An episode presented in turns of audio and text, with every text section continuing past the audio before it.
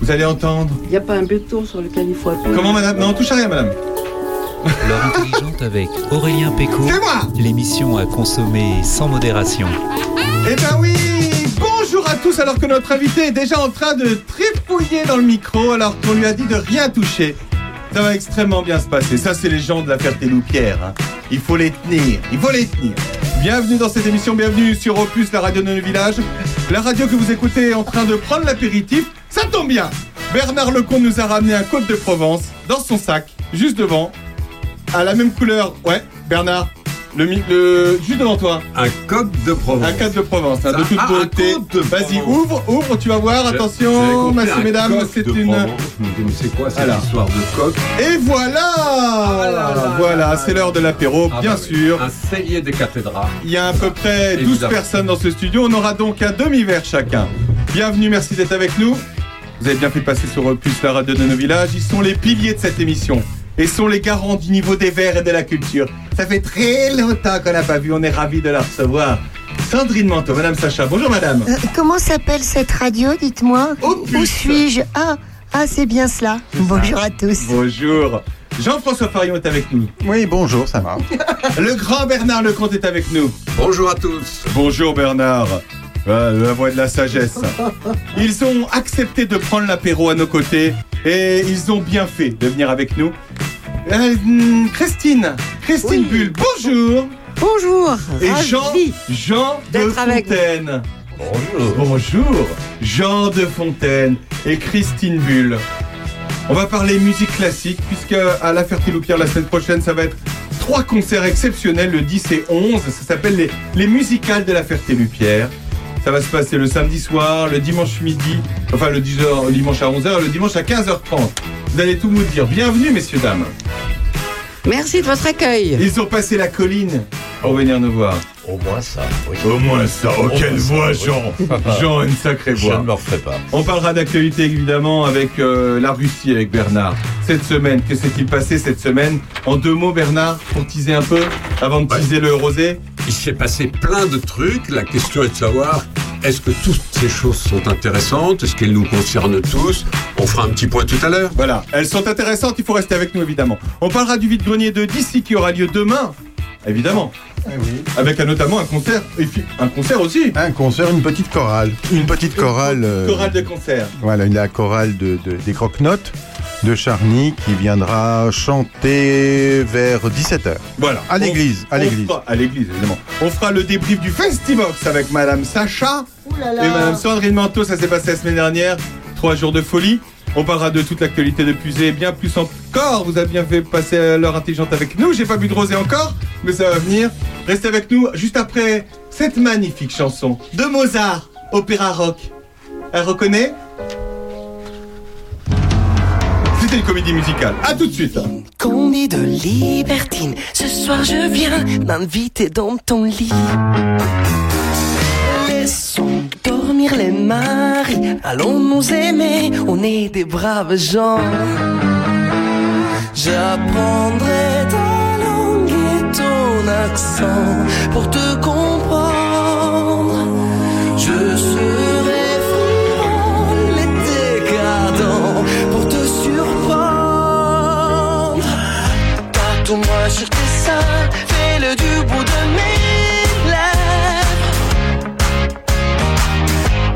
baiserai tes mains, je ferai que ça te plaise. Tatoue-moi sur tes murs, un futur à composer. Je veux graver toutes mes luxures sur tes dorures. Sors ton bras dessus, bras dessous, et n'ayons crainte de leur ville arrogance. Bourgeois, siffler leur vin, taquiner leur conscience.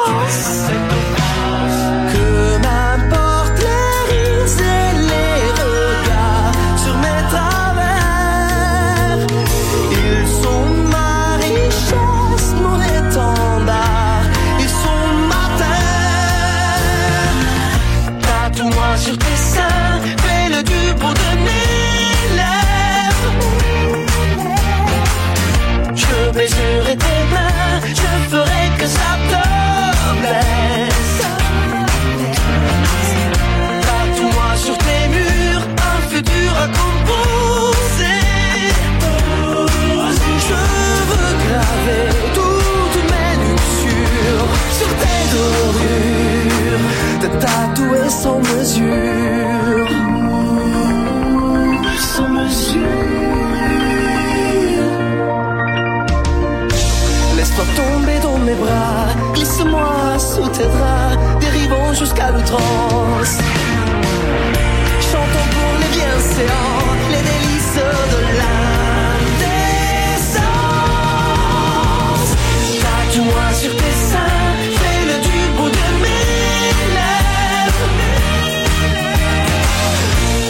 Je ferai que ça te plaise. Tatoue-moi sur tes murs un futur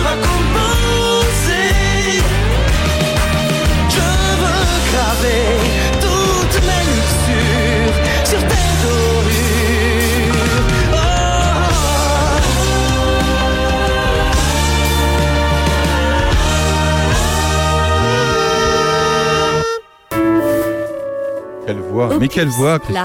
radio au cœur de vos villages. Vous êtes toujours sur- dans l'heure intelligente sur Opus, la radio au cœur de vos villages, avec euh, heureusement qu'on a Christine parce qu'on était en train de chercher un tire-bouchon.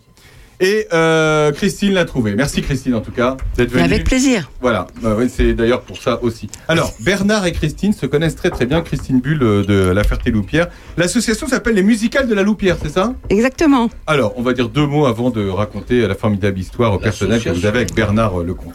Euh, alors, En fait, d'où est née cette, euh, cette association alors, ces musicales viennent d'une rencontre tout à fait étonnante entre une musicienne, Anne Camillo, une violoniste, Qu'on aura au téléphone tout à très l'heure. grande, oui, tout à fait, qui, en visitant l'église de la Ferté-Loupière, a eu un coup de foudre. Et elle a rêvé de jouer dans cette église. Bah, C'est dingue. Elle a fait appel à notre association, les Amis de l'église de la Ferté-Loupière. Nous nous sommes rencontrés et franchement, c'est passé super bien. On s'est bien entendu. Elle nous raconte qu'elle vient de créer une association basée à Chanvre avec une copine qui, elle, organise des événements musicaux. Et voilà. Mais c'est dingue. Et- Qu'est-ce qu'elle a trouvé de bien dans cette église Oh, oh, Qu'est-ce qui aurait pu lui c'est Qu'est-ce qui- fantastique peinture murale du, Oui. du Moyen Âge. Mais peut euh, évidemment, mais peut-être peut-être une acoustique incroyable pour son violon, peut-être. Très bonne acoustique, on l'a testé. Voilà. On l'a testé l'année dernière, on s'est jeté à l'eau. Voilà. Avec elle, on a fait un concert le 17 septembre dernier, 2022. Ça a super bien marché, on s'est bien entendu. Et alors, la partie la plus géniale, c'est que les trois, c'était l'histoire des trios à cordes. On avait toute une gamme de, de morceaux s'étendant du, 19 au, du 19e au 20e siècle. Et on a vu ces trois artistes, ils s'entendaient tellement, ils étaient tellement complices que ça a rajouté quelque chose de formidable dans ce concert. Et donc tout le monde s'est greffé au fur et à mesure. Et du coup, on s'est dit, ça a bien marché. Et on s'est dit, bah, on recommence l'année prochaine. Et on va avoir un petit peu plus d'ambition. On va faire un festival. Pas Oh, un oh, grand oh, festival, mais quand même trois concerts, donc les 10 et 11 juin, samedi soir 10 à 20h30. Et là, Dimanche à 11h et dimanche 11 à 15h30. Ah, exactement. ça- on, va, on va développer le, le programme euh, tout à l'heure. Jean de Fontaine, merci beaucoup d'être avec nous. Alors vous, euh, vous êtes secrétaire de l'association. Comment vous êtes arrivé dans cette association, Jean? À vélo. Non, pas du tout à vélo, mais euh, je venais de prendre ma retraite et je me suis dit, tiens, euh, une première association qui s'appelait Patrimoine religieux à l'origine, qui est devenue depuis euh, les Amis de l'Église de la Ferté, Ça s'appelait Patrimoine religieux? À l'époque, quand elle a été créée en oui. 2007, Ouais. et je faisais partie du petit groupe qui en 2007... euh, avec l'abbé Rousseau, a mis en route l'association euh, qui était plus paroissiale que. Ouais, qui n'était pas limitée à la Ferté-Loupière, hein, qui couvrait euh, l'ensemble des bâtiments religieux avec un objectif de sauvegarde et de promotion. D'accord. Vous habitez là depuis euh, longtemps, Jean? Euh, 2003. 2003. Comment 20 vous avez découvert le coin? Oh là là, ça c'est toujours des histoires de femmes. Eh ben voilà, Bernard. On le dit assez souvent, non? Oui, oui, absolument. Alors là, euh, alors là, je ne suis pas du tout déconcerté par cette question étrange, pas du tout. Alors là, Alors non, mais Jean. euh, Oui, en fait, ma femme, euh, avant qu'elle ne soit mon épouse, habitait à Chérois, enfin en termes de vacances. Et quand euh, il a fallu qu'on s'installe, on a cherché pas trop loin de Chérois. D'accord. Ce qu'on a êtes- failli ne pas trouver, finalement on a trouvé à Seppo. Sandrine Manteau. Jean, juste une question. Je connais bien Chérois. Hein. j'ai- Oui. Je connais bien Chérois, j'ai, mais j'ai des amis à Chérois. Mais euh, connaissant les deux villages, je trouve que, comme vous dites, en termes de vacances, Chérois, c'était moins fun quand même hein, que la Ferté-Loupière. Oui, mais moi je suis Seppo, moi je suis un immigré à Ah la oui, vous Ferté-Loupière êtes- pour les Ah, vacances. si, et- Vous Ah habitez oui. Seppo J'habite Seppo, oui, oui. Ah, On va donc demander à Jean de quitter ce studio, évidemment. Non, Non, c'est mais c'est c'est une blague, c'est une blague. aussi. C'est une blague parce qu'en fait, ça veut dire que la Ferté-Loupière va jusqu'à Seppo en termes de Eh oui. euh, Notoriété. culturelle, ce qui est quand même fabuleux. Ce qui est quand même bien, parce que c'est quand même à 5 km. Eh ben oui. Quand même. Là, on est passé du culte à la culture hein, avec l'association. Excellent, Voilà. Christine, excellent. Alors, vous habitez de- ici depuis combien de temps, Christine? Oh, ça fait quelques décennies Ouais. parce que on a acheté notre maison à la naissance de notre fils. Donc, euh, et c'est devenu la maison de famille. Où est-ce que vous habitez, Christine? Alors, c'est pas tout à fait la Ferté-Loupière, mais c'est Charny, Oh, Charny à côté du château de Montigny. Et c'est une maison qu'on a À complètement. Péreux? Oui, Ah, a- Vous êtes voisine de Bernard Lecomte, un gars qu'on connaît là. ben tout près, tout près. C'est pas. eh ben, c'est pour ça que vous connaissez, entre autres. D'accord. Donc vous habitez là depuis combien de temps? Faudrait que je compte, mais euh, on écoutez, j'avais une, euh, quelques une vingtaine d'années, un peu plus, quand on l'a acheté. Ah oui, d'accord. Alors après, je compte plus. Hein. C'était une maison euh, de vacances secondaire, un peu comme. C'était une maison, on était parisiens, c'était une résidence secondaire, vous savez, avec ce qu'on pouvait trou- trouver comme maison suffisamment grande pour accueillir une famille. À Paris, on n'avait même pas le studio. Hmm. Eh ben, ça n'a pas changé. Hein. C'est Ah. vraiment la même. Ah, Jean-François. Ah, Bah oui. Finalement, ça n'a pas changé. Toujours la même problématique, hein Non, mais c'est à peu près 1%. Hein 1%. Voilà, à peu près. 1 mètre carré, 100 mètres carrés. Ah oui, oui, c'est vrai ça. Vrai ça. Non, j'exagère. mais- Qu'est-ce que vous faisiez dans la vie, euh, Christine, professionnellement parlant? Moi, alors j'ai fait plusieurs métiers. Je fais encore plusieurs métiers, mais le premier, ça a été analyste financier. C'est pas très fun, mais très utile. Bah, Ça Ensuite, dépend pour qui, pourquoi. alors bah c'est pour euh, des, des- des investisseurs en bourse. Hein. Ah, On ouais. leur explique euh, les, les entreprises, les valeurs, ce qu'elles valent, comment elles se portent, etc. Bon, l'analyse des comptes, c'est pas fun. Ouais. La stratégie, c'est déjà mieux.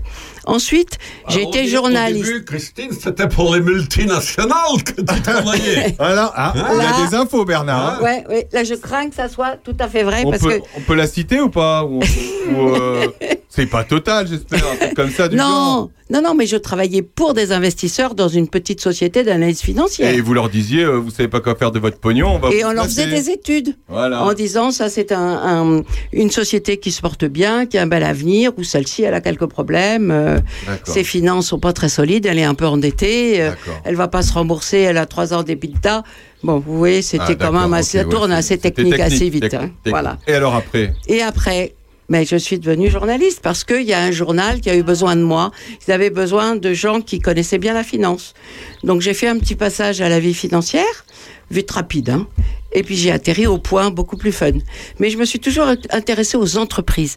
Alors à l'époque, c'était pas encore, on courait pas après les PDG comme aujourd'hui. Hein. Et eux, ils cherchaient pas du tout à, répondre À dans les micros. ouais. Oh, pas du tout. Le point. C'était vraiment le tout le point. Donc vous avez rencontré Bernard, peut-être, non? Bah, Alors, on s'est rencontrés parce que tout simplement, Le Point et l'Express étaient les deux grands hebdomadaires de l'époque. Moi, je faisais la politique étrangère à l'Express, et toutes les semaines, Christine faisait son, son billet, sa chronique Ça, économique, rose avait une, une chronique économie, une, une chronique euh, dédiée signait, aux entreprises. qu'elle signait Christine Baudelaire. Et Ah. certainement, parmi nos auditeurs, il y en a quelques-uns qui lisaient régulièrement la, la chronique de Christine Baudelaire dans Le Point. Peut-être. Ah, c'est pour ça que vous m'avez envoyé un mail, c'était marqué Christine Baudelaire. Voilà, c'est le- Christine. Mais non, c'est le nom de mon, c'est mon nom de jeune fille que j'ai gardé pour toute ma vie professionnelle. D'accord. Donc j'ai encore, pour éviter d'avoir deux, comme j'ai arrêté véritablement, et encore je vous le disais pas complètement, mes activités professionnelles, eh bien euh, j'ai gardé un mail plutôt qu'en avoir deux. Ah oui, d'accord. Voilà. Ok. Et alors, comment vous êtes arrivé à la Ferté-Loupière, à vous intégrer comme ça Alors- pour cette église? D'abord, j'ai épousé un bourguignon. Ah. Hein? Et je ne sais pas si vous avez remarqué, quand vous prenez l'autoroute, à un moment, il y a un panneau vous entrez en Bourgogne. Ici, la Bourgogne. Oui. Prenez sortie à droite. Voilà. Donc, on rentre en Bourgogne. Bah, c'est la 18. Voilà, exactement. Absolument indispensable. En plus, on avait des amis qui avaient une maison pas très loin à Saint-Fargeau. Et on a fait un cercle. Ah bah. Et on a visité toutes les maisons de la, avant de la région dans ce cercle. On campait chez les amis en question. Et c'est comme ça qu'on a atterri tout près du château de Montigny. C'est dingue. Sympa, Alors hein vous, le cercle, vous l'avez fait de Saint-Fargeau. Généralement, Oui. les, les Parisiens le font de Paris. enfin, vous l'avez fait quand même. Vous avez fait un Bah. premier cercle et puis après un autre cercle. Pas faux. Pas Voilà. faux. Voilà. Ça, Oui, c'est- oui. 150 km, pas Il y a plus. toujours une histoire de compas. Oui. Incroyable. non mais c'est vrai. Hein Bernard, toi aussi Ça s'est fait comme ça? Non, moi, c'était différent. C'est-à-dire que j'avais été hébergé par des amis à Charny, euh, dans un endroit que tout le monde connaît, qui est euh, le, le petit Val aux Juifs, ça s'appelait, hein, depuis des siècles. C'est juste derrière la déchetterie. Mais à l'époque, il n'y avait pas la déchetterie. C'est euh, c'est cet euh, pe- petit ensemble de maisons qui sont là. Ah, euh, la petite route qui, qui compte euh, juste après la, la voie ferrée Et La maison était- des Sauterons. Voilà la maison de Michel Sautreau. Sauterons, qui Voilà. était un très grand copain. Et ben voilà, le monde est petit. Alors Michel nous a quittés il y a très longtemps. Oh, malheureusement. Et elle aussi, et Huguette, excellents amis. Et moi, j'ai habité dans cette maison pendant euh, pendant un, mois. Ils nous avaient prêté la maison, tout simplement. Et euh, j'ai eu l'occasion, du coup, en effet, avec mon compas, de voilà, de, de com- commencer à faire le tour du coin. Et moi, je suis tombé en arrêt, non pas devant ma maison d'aujourd'hui, qui est complètement perdue dans un petit coin tranquille de Saint-Denis-sur-Ouane, mais moi, je suis tombé en arrêt devant l'église de la Ferté-Loupière. Parce que, alors, il faut que tout le monde écoute bien.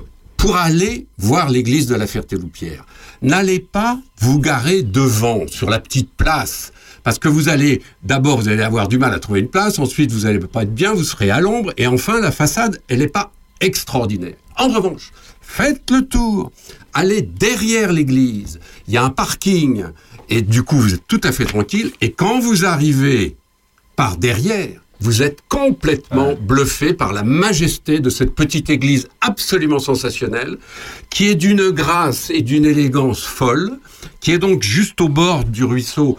Et on comprend quand on entre dans l'église, en effet, que euh, que, eh ben, que l'église elle a été faite au-dessus, et puis que le sol s'est baissé, puis monté plutôt. Oui. Et aujourd'hui, c'est très amusant dans l'église de voir qu'il y a. On se dit tiens, c'est curieux, le haut de cette colonne, il est juste au-dessus de ma tête. Romane. beaucoup plus. Et c'est une église absolument magnifique.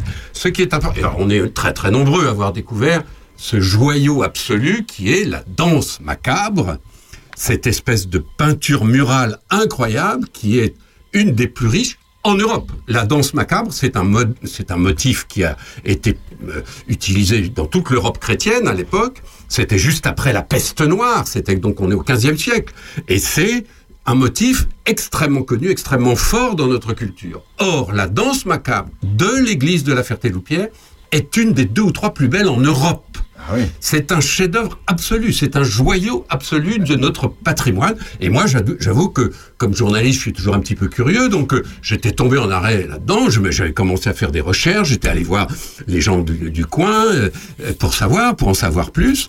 Et depuis, en effet, alors depuis ce temps lointain, on a restauré la danse macabre. Elle a été, c'est ce que demander. est- Elle a été restaurée quand? Oh, il y a une dizaine d'années. Absolument, tout à fait. Un petit peu au moment où elle a été découverte en 1912 par un, un spécialiste des monuments historiques. Et ensuite, effectivement, au début des années 2000, il y a eu aussi une. euh, en fait, ils l'ont. C'était surtout du nettoyage et une étude de euh, de ce qu'elle était, et notamment des pigments utilisés. Ouais. Sandrine. Oui, Bernard, ou vous, chère madame, euh, expliquez-nous euh, la signification de cette danse macabre, puisqu'on y retrouve les différents euh, euh, corps, en fait, euh, de, qui composent la société, du- des mendiants jusqu'aux ecclésiastiques, en passant par les nobles. C'est c'est quasiment révolutionnaire, euh, la danse macabre. C'est de dire, euh, dans la mort, nous serons tous égaux. Voilà. C'est magnifique. Alors, honnêtement, c'est pas révolutionnaire, hein, ça c'est dans l'évangile. Donc, oui, euh, oui, c'est- mais il faut avouer que quand ça sort à l'époque, Il y a eu, c'est il quelque y a eu un événement colossal à l'époque qui était la peste noire, tout le monde l'a compris. Et à Paris, il y a eu le cimetière des innocents. Aujourd'hui, malheureusement disparu. Enfin, on peut encore voir, on, on nous dit euh, c'est là, mais il n'y a plus rien. Le cimetière des innocents, on en voit encore des films ou des photos, des films reconstitués avec tous ces crânes Oui, c'est à côté des Halles. Ah, c'est. Avec tous ces C'était un vrai crânes. charnier euh, à l'air libre. Hein. C'était un gigantesque charnier. Il reste la, la, la fontaine des innocents à l'heure Voilà, actuelle. c'est Voilà. celle-là, absolument. Et là, il y a eu cette, cette fameuse danse macabre, cette espèce de, de peinture, ce qui est à l'origine de toutes les autres danses macabres. Et donc, la danse macabre de la Ferté-Loupière, c'est une espèce de copie très inspirée Et- par la danse macabre Alors, des innocents. Pourquoi c'est-. Pourquoi une copie Très intéressant. Oui. Parce que le, le Gutenberg a, dans les, vers euh, 1450, découvert l'imprimerie, enfin la, la technique de l'imprimerie. Et il y a un éditeur très malin à Paris qui s'est dit Oh, on- je vais euh, me servir de cette danse macabre. Il l'a fait reproduire avec le travail d'un graveur. Lequel graveur On va le retrouver? À Chablis, parce que il, va s'installer à Chablis euh, un peu plus tard avec sa famille, et il va permettre à l'éditeur de publier un livre représentant toutes euh, les figures de la danse macabre du mur des Saints, In- du cimetière des Saints Innocents. Et donc, ce document, on l'a, Voilà. en fait. Et ça a eu un succès de librairie fantastique. La première édition date de 1485. Il y en a eu une deuxième en 1486 où il a rajouté une danse macabre des femmes. Et ce qu'on n'a pas ici à la Ferté-Loupière, mais qui est très intéressant parce que ça rajoute la note d'humour de, de cette danse macabre, il y avait des textes. Il y avait des textes euh, au cimetière des innocents. Et on les a maintenant, les textes. Ce qui veut dire qu'on peut très bien interpréter tout ce qui se passe à la lumière des textes. Et c'est plutôt amusant. Sarcastique, hein, mais amusant. Alors, pour répondre à Sandrine, euh, cette, cette danse macabre, donc, c'est une peinture qui représente en effet l'égalité de tous devant la mort. C'est-à-dire que on voit euh, l'empereur, on voit le pape, on voit l'évêque, on voit le roi, on voit petit à petit comme ça tous ces gens de moins en moins puissants, et ça se termine par euh, L'ermite. le- l'ermite. Voilà. Le dernier, c'est l'ermite. Et tous ces gens-là sont accompagnés vers la mort par un squelette. Oui. Et souvent, comme dit Christine, souvent, c'est drôle. Ah, On oui. s'attend pas du tout à ce que ça soit drôle. C'est, c'est- c'était la BD de l'époque. C'était, c'était le fluide glacial de l'époque. Ah c'était du Gottlieb. Parce qu'il y a des, des, des- il y en a qui, qui se barrent, il y en a d'autres qui font une grimace, etc. Quand on la regarde attentivement, on se dit, c'est vraiment de la BD, quoi. C'est Et- drôle, c'est drôle comme les gargouilles aussi, par exemple. Oui, voilà. C'est cet esprit qui, qui courait de toute façon chez les artisans d'art euh, à l'époque. Un esprit, comme vous dites, quand je dis révolutionnaire, t'as raison, c'est faux. C'est un esprit facétieux, facétieux et sarcastique. Voilà. Voilà. Tout à fait. Alors, il y a deux peintures murales à la Ferté-Loupière. Il y a cette danse macabre, donc qui est très longue, qui est magnifique. Et puis, il y a une deuxième peinture qui s'appelle le dit des trois morts et des trois vifs. Ça aussi, c'est quelque chose de très classique, qui est très répandu un peu partout. Et là, c'est très simple. Vous avez trois vifs, c'est-à-dire trois vivants, qui sont des chevaliers, qui arrivent à cheval, comme ça. Et ils sont arrêtés dans leur promenade par trois morts, c'est-à-dire toujours les fameux squelettes qui sont là comme ça, et qui leur, qui leur disent justement, Bah, je vous signale qu'après, c'est la mort. Alors, il y en a d'ailleurs un qui se barre. euh, Oui. Exactement et, comme et il leur dit. Mirez-vous en nous, nous étions ce que vous êtes. Ah oui, c'est beau. Tout ça est C'était pour formidable. réfléchir à la vie qu'ils menaient et peut-être s'assagir dans leur, euh, dans leur comportement. Et tout ça a été restauré, reconstitué par des municipalités et des associations, et notamment évidemment celle-là, euh, des gens qui étaient passionnés, bien sûr, par cette danse macabre, qui a mis du temps à être un petit peu connue. Aujourd'hui, ça commence. C'est d'ailleurs pour ça qu'il y a des, des choses qui Mais se on, s- passent. on se démène. Hein. Et, ah là là, Je sais. Ça a l'air. hein. on se vrai démène. l'association et- est très active. Et on a eu le bonheur de, euh, d'être mise en valeur dans euh, l'exposition qui a eu lieu aux Archives nationales de- du mois d'octobre au mois de février sur les épidémies. Et donc, euh, les épidémies à travers le temps, jusqu'à celle de. jusqu'au au Covid, et depuis, effectivement, la, la peste noire. Et très intéressant. Et à l'occasion, on a eu une grande, une grande, une, une énorme reproduction d'une bonne partie de la fresque. Voilà, ça va se passer la semaine prochaine. Ça va être trois concerts exceptionnels. On est avec Christine Bull et Jean de, de Fontaine. Jean, Oui. Ah, dans un instant, on Roger, a, deux, on a deux questions pour vous après, juste après. Attention, on se retrouve dans un instant, une petite pause musicale. Et après, on parle piano, tout ça. Hein. Parce que France Gall avait déjà compris à l'époque. Qu'est-ce qu'il y a? À tout de suite. Ne dites pas que ce garçon était fou. Il ne vivait pas comme les autres, c'est tout. Et pour quelle raison étrange Les gens qui ne sont pas comme nous, ça nous dérange. Que ce garçon valait rien. Il avait choisi un autre chemin. Et pour quelle raison étrange Les gens qui pensent autrement, ça nous dérange, ça nous dérange. Il jouait du piano debout, c'est peut-être un détail pour vous, mais pour moi ça veut dire beaucoup. Ça veut dire qu'il était libre,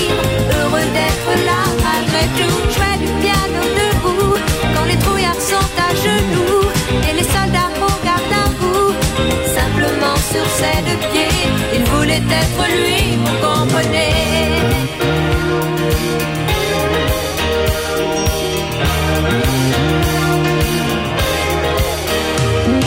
Il n'y a pour sa musique qu'il était patriote. Il serait mort genre d'honneur, quelque note. Et pour quelle raison étrange Les gens qui tiennent à leurs rêves, ça nous dérange. Son piano, il pleurait quelquefois.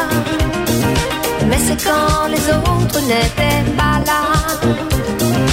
Et pour quelle raison bizarre Son image a marqué ma mémoire? Ma mémoire. Il jouait du piano debout C'est peut-être un détail pour vous. Mais pour moi ça veut dire beaucoup. Ça veut dire qu'il était libre là. Malgré tout Jouait du piano debout. Il chantait sur des rythmes fous. Et pour moi ça veut dire beaucoup. Ça veut dire essaie de vivre. Essaie d'être heureux, ça vaut le coup.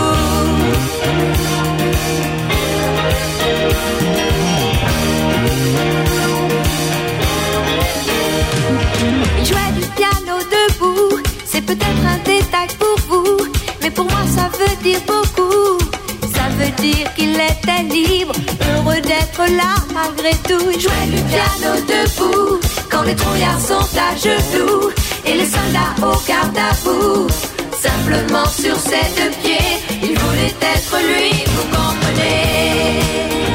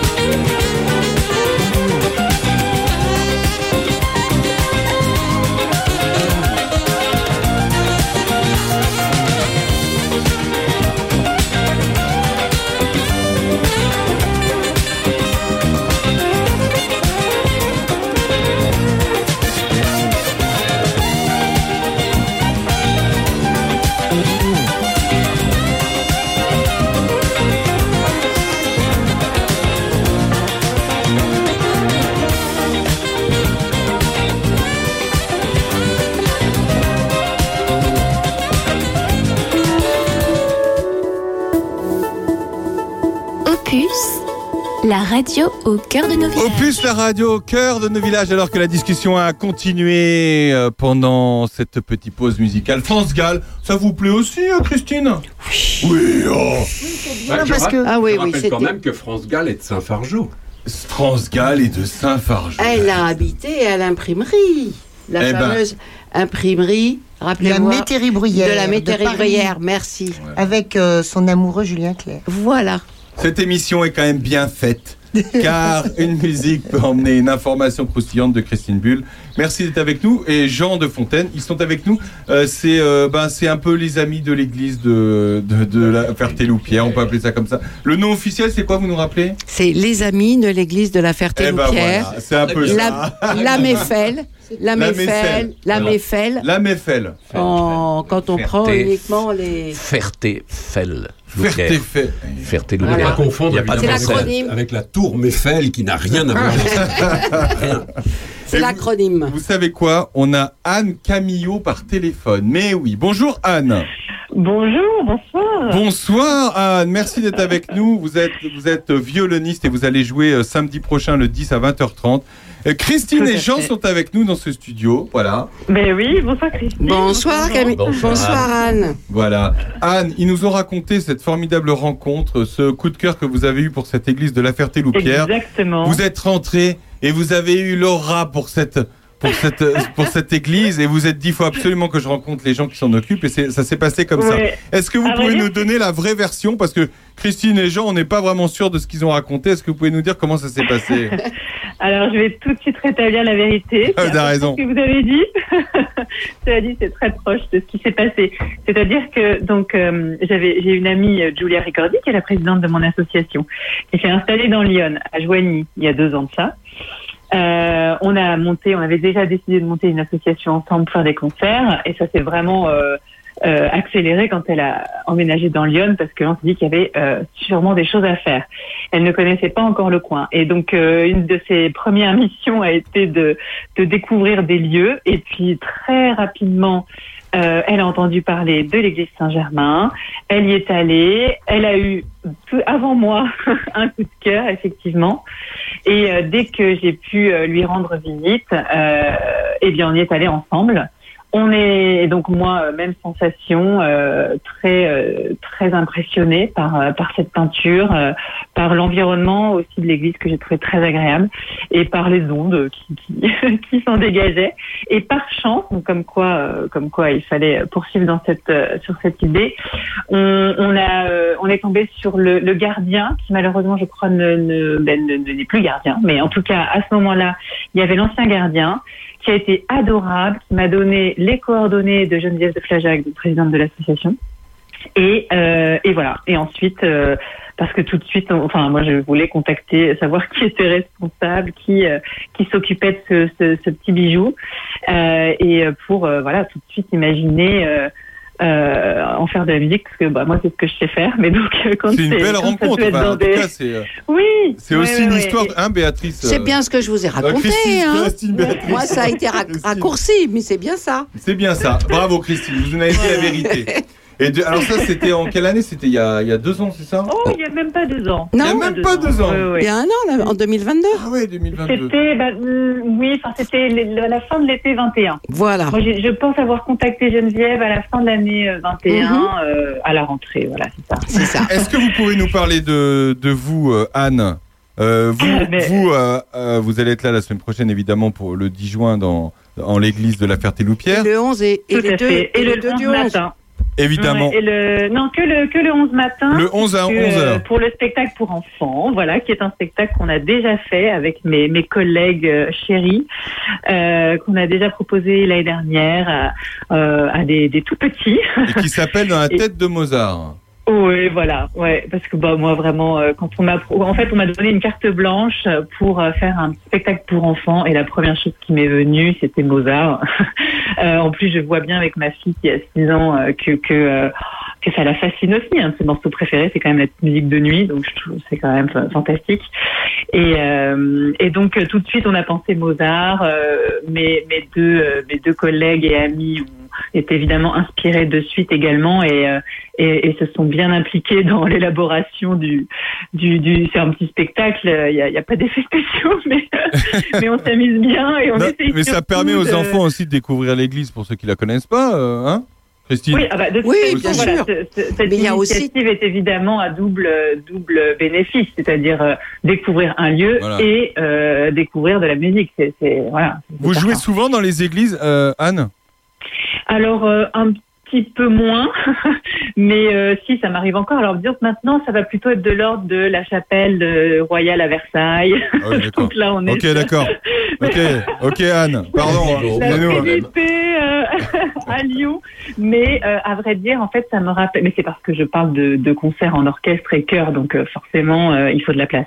Par contre, euh, j'ai un, un souvenir et je veux entretenir ça par justement ce genre d'initiative. De, euh, moi, j'ai fait 13 ans de quatuor à cordes euh, de façon très euh, poussée, avec notamment Céline euh, et Pablo qui seront là samedi soir. Céline, c'est vraiment ma, ma binôme euh, depuis. On a, on a, on a à peine osé calculer l'autre jour, mais ça va faire euh, 19 ans à la fin de l'année. Céline Tison. qu'on joue, exactement, qu'on joue ensemble. On a 13 ans de quatuor et puis euh, par la suite, euh, le quatuor s'est arrêté en 2017, mais on a, on continue en fait dès qu'on peut euh, jouer ensemble euh, et même ou, alors dans les mêmes euh, orchestres. euh, voilà, on se, Le, on le se samedi rejoint toujours. 10, vous allez nous, nous proposer des, des mélodies slaves et rythmes folkloriques. Ça veut dire quoi Tout ça. C'est quoi des De rythmes de- folkloriques au, au violon et à l'accordéon et à l'alto?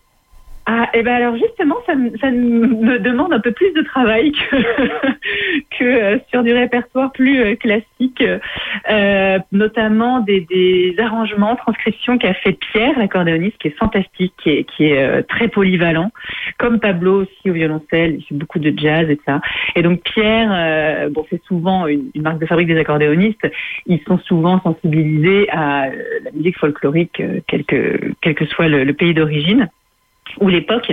Et là, en l'occurrence, bon, il a, il a un faible pour cette musique-là et il nous a fait, entre autres, trois, euh, trois arrangements de, de d'airs euh, traditionnels. Et là, les- la rythmique, on n'est pas du tout sur quelque chose à, alors pour ceux, ceux qui sont un peu familiers, familiarisés avec le solfège, mais euh, quatre temps, un, deux, trois, quatre. Voilà. Bon, là, c'est, c'est très pratique. C'est, on peut faire des choses magiques avec, mais dans la musique traditionnelle, on fait des choses un peu plus compliquées. Mais ça, Ça ça va être des- rythmé, j'ai l'impression, tout ça. Le samedi soir, là. Euh, Ah oui, oui, il va y avoir, parce que Bartok aussi, ce sont des danses, euh, les danses roumaines, donc euh, pareil, c'est euh, ça bouge. Après, il y a aussi tout, tout l'aspect mélodique, euh, presque bah, comme la, la, la prière, euh, euh, qui va être jouée, la prière euh, d'Akron, ou euh, voilà des choses beaucoup plus lyriques. Et euh, ça aussi, c'est une marque de la musique de l'Est. Il y a le côté lamentation et il y a le côté euh, très justement joyeux, dansé.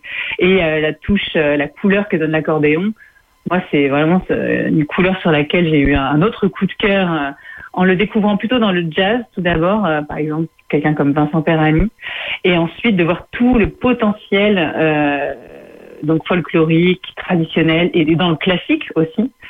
Euh, par exemple les Dvorak, donc c'est ça c'est quand même musique romantique classique. Bon, c'était à la base écrit pour euh, harmonium, mais en fait ça se joue tout à fait à l'accordéon et c'est enfin moi je, je Bah, c'est- en tout cas, c'est très original d'avoir. Enfin, en même temps, quand on pense mélodie slave, on pense aussi à l'accordéon, mais l'accordéon, le violon, le violoncelle, c'est pas non plus hyper courant, donc euh, ça, c'est à découvrir. Hein.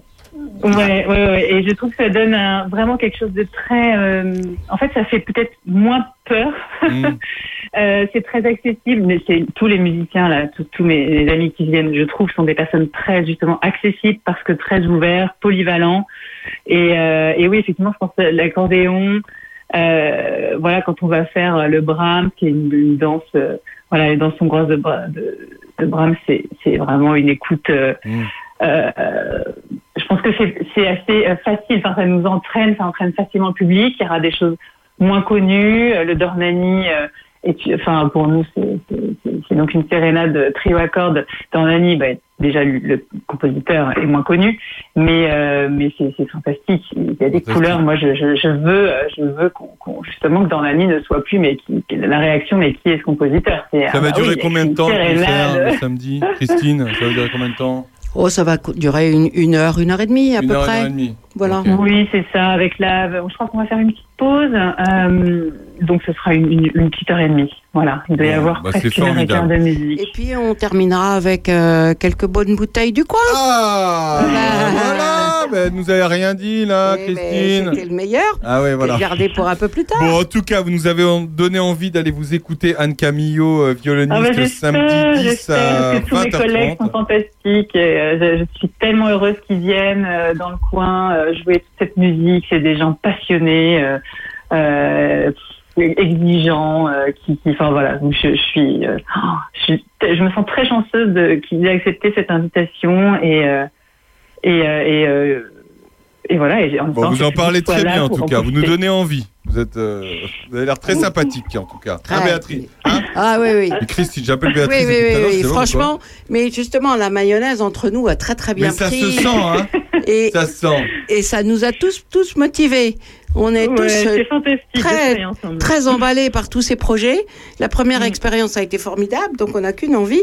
Et bon, vous avez entendu Anne. Bah oui. Euh, Ouais. Ça donne drôlement envie. Bon, bah c'est formidable. Bah merci beaucoup Anne. À la semaine prochaine, le merci 10 à la vous pour l'invitation. Grand merci à vous. À bientôt, merci. À la semaine prochaine, merci. Anne. À la semaine prochaine. Vous l'aviez déjà entendu euh, quelque part, euh, Anne, avant qu'elle vienne à la Ferté-Loupière, euh, Christine Non, je connaissais son nom, Ouais. mais je l'avais pas. Elle faisait peut-être partie d'or- d'orchestres euh, que j'avais écouté ou entendu, mais euh, c'est vrai que j'avais, je la, je la connaissais pas vraiment. On l'a découverte euh, Ouais.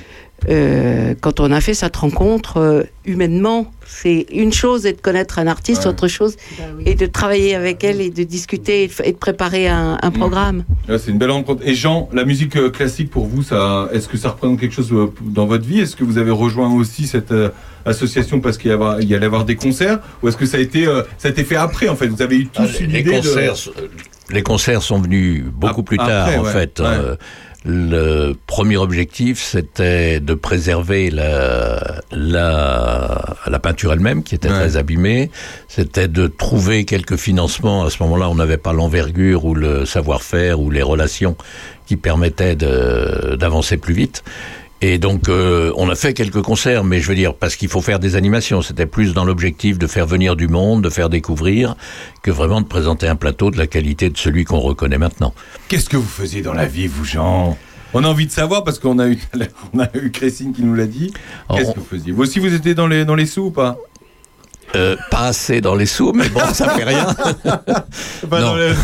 Vous aussi, vous négociez pour des grandes sociétés qui savaient pas quoi faire de leur pognon Non, non, j'ai- j'ai eu deux métiers. Un premier métier que j'ai beaucoup aimé, j'étais responsable commercial sur un secteur dans l'univers de le- la couverture et l'étanchéité. On travaillait dehors et ça, c'est quelque chose qui pour moi a- n'a pas de prix. Et c'était dans, dans une partie de France, Sarthe, Mayenne, Manchéorne, absolument délicieuse.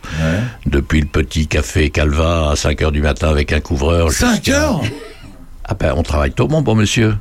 Eh, Oui, quand il fait beau. Ah, mais euh, sur le chantier, je- parce que. Ah ben, euh, avant d'aller sur le chantier. Mais là, vous parlez à un bistrotier, donc je me disais 5 heures du mat, il y a un bistrot d'ouvrir. Ah, Non, ah ben non, non, non, non, chez le particulier. Oui, Ah, on est bien d'accord. ah, oui, oui. d'accord. Je me dis- mais Il y en a qui travaillent plus tôt que À 5 d'autres. heures du mat, où est-ce qu'il trouve? C'est vrai, c'est vrai.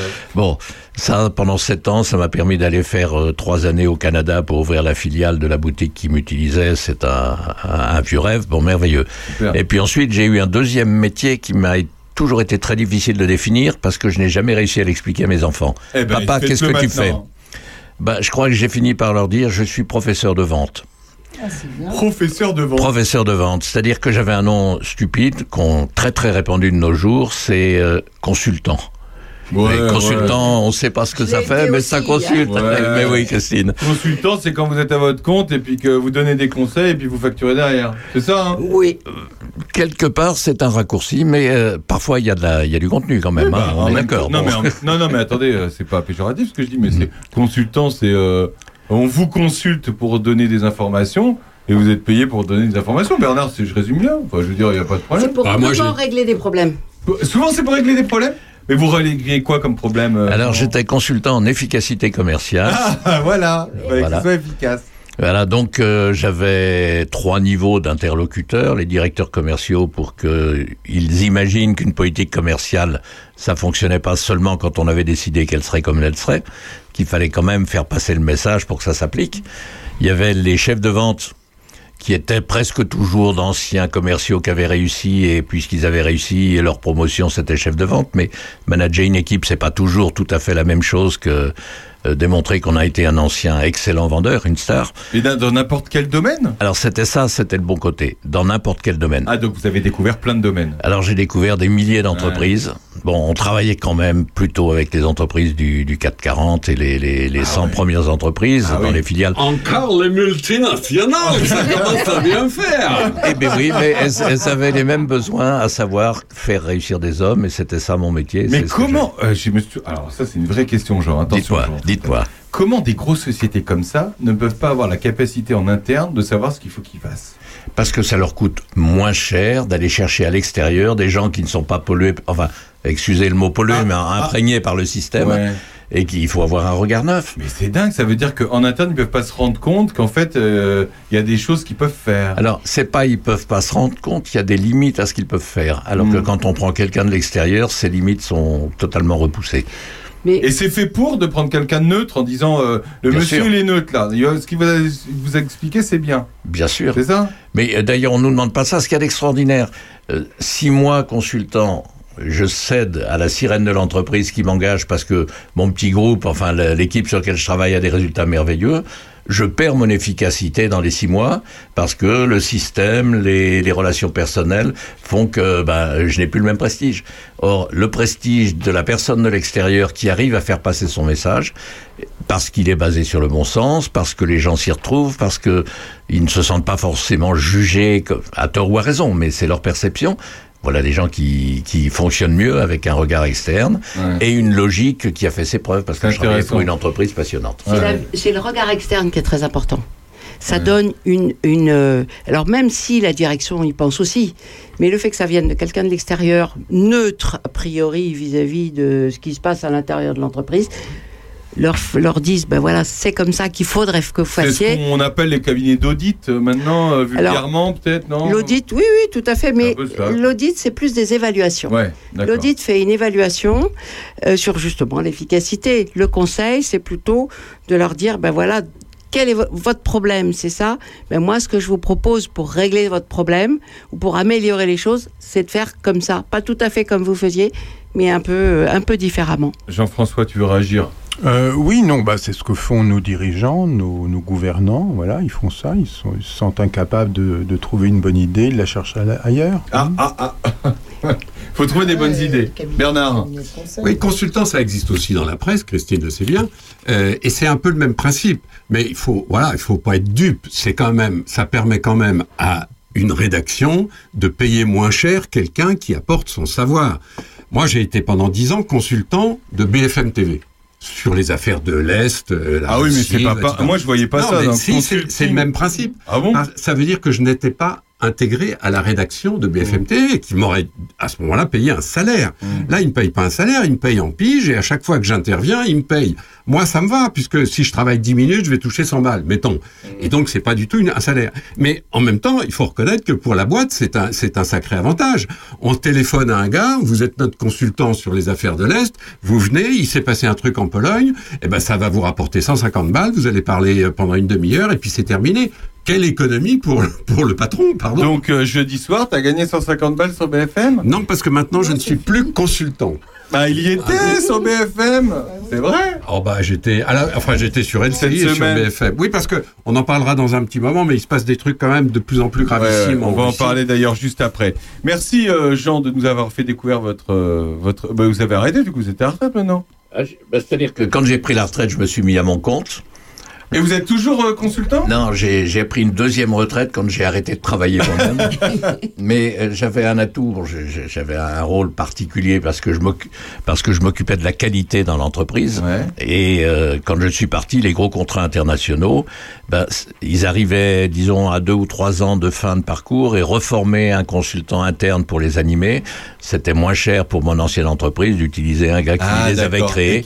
Donc ça, le- ça me ouais. faisait un peu de durer le business, mais ça m'a fait voyager en Chine. euh, ouais, oui, Michelin ayant été un très gros client par exemple, j'ai été amené sur un support de informatique business game à mobiliser toutes les couches des. euh, Quand je dis couches, je pense à euh, comptable. Christine. Je pense également à techniciens, fabricants, commerciaux, pour qu'il y ait le même langage sur l'efficacité commerciale. Donc euh, Que on tout les le monde mettait. ait le même langage, quoi. Il, fallait qu'ils comprennent la même chose. Après, ils parlaient euh, en fonction de leurs besoins de, de communiquer, mais et c'était passionnant d'aller faire euh, travailler des Indiens, des Chinois, des Sud-Africains, ce- le tout euh, sur le même programme. Et qui n'ont pas la même culture que nous. Qui n'ont pas la même culture que nous, mais qui ont une culture d'entreprise forte. Donc euh, notre programme était 100% adapté à la culture d'entreprise, avec comme objectif, euh, aujourd'hui vous êtes à moins 30 en termes de résultats, euh, qu'est-ce que vous changez dans votre manière de travailler pour récupérer?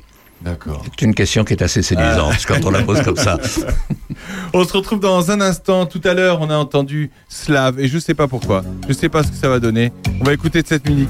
Slave to Love. Oh, c'est beau.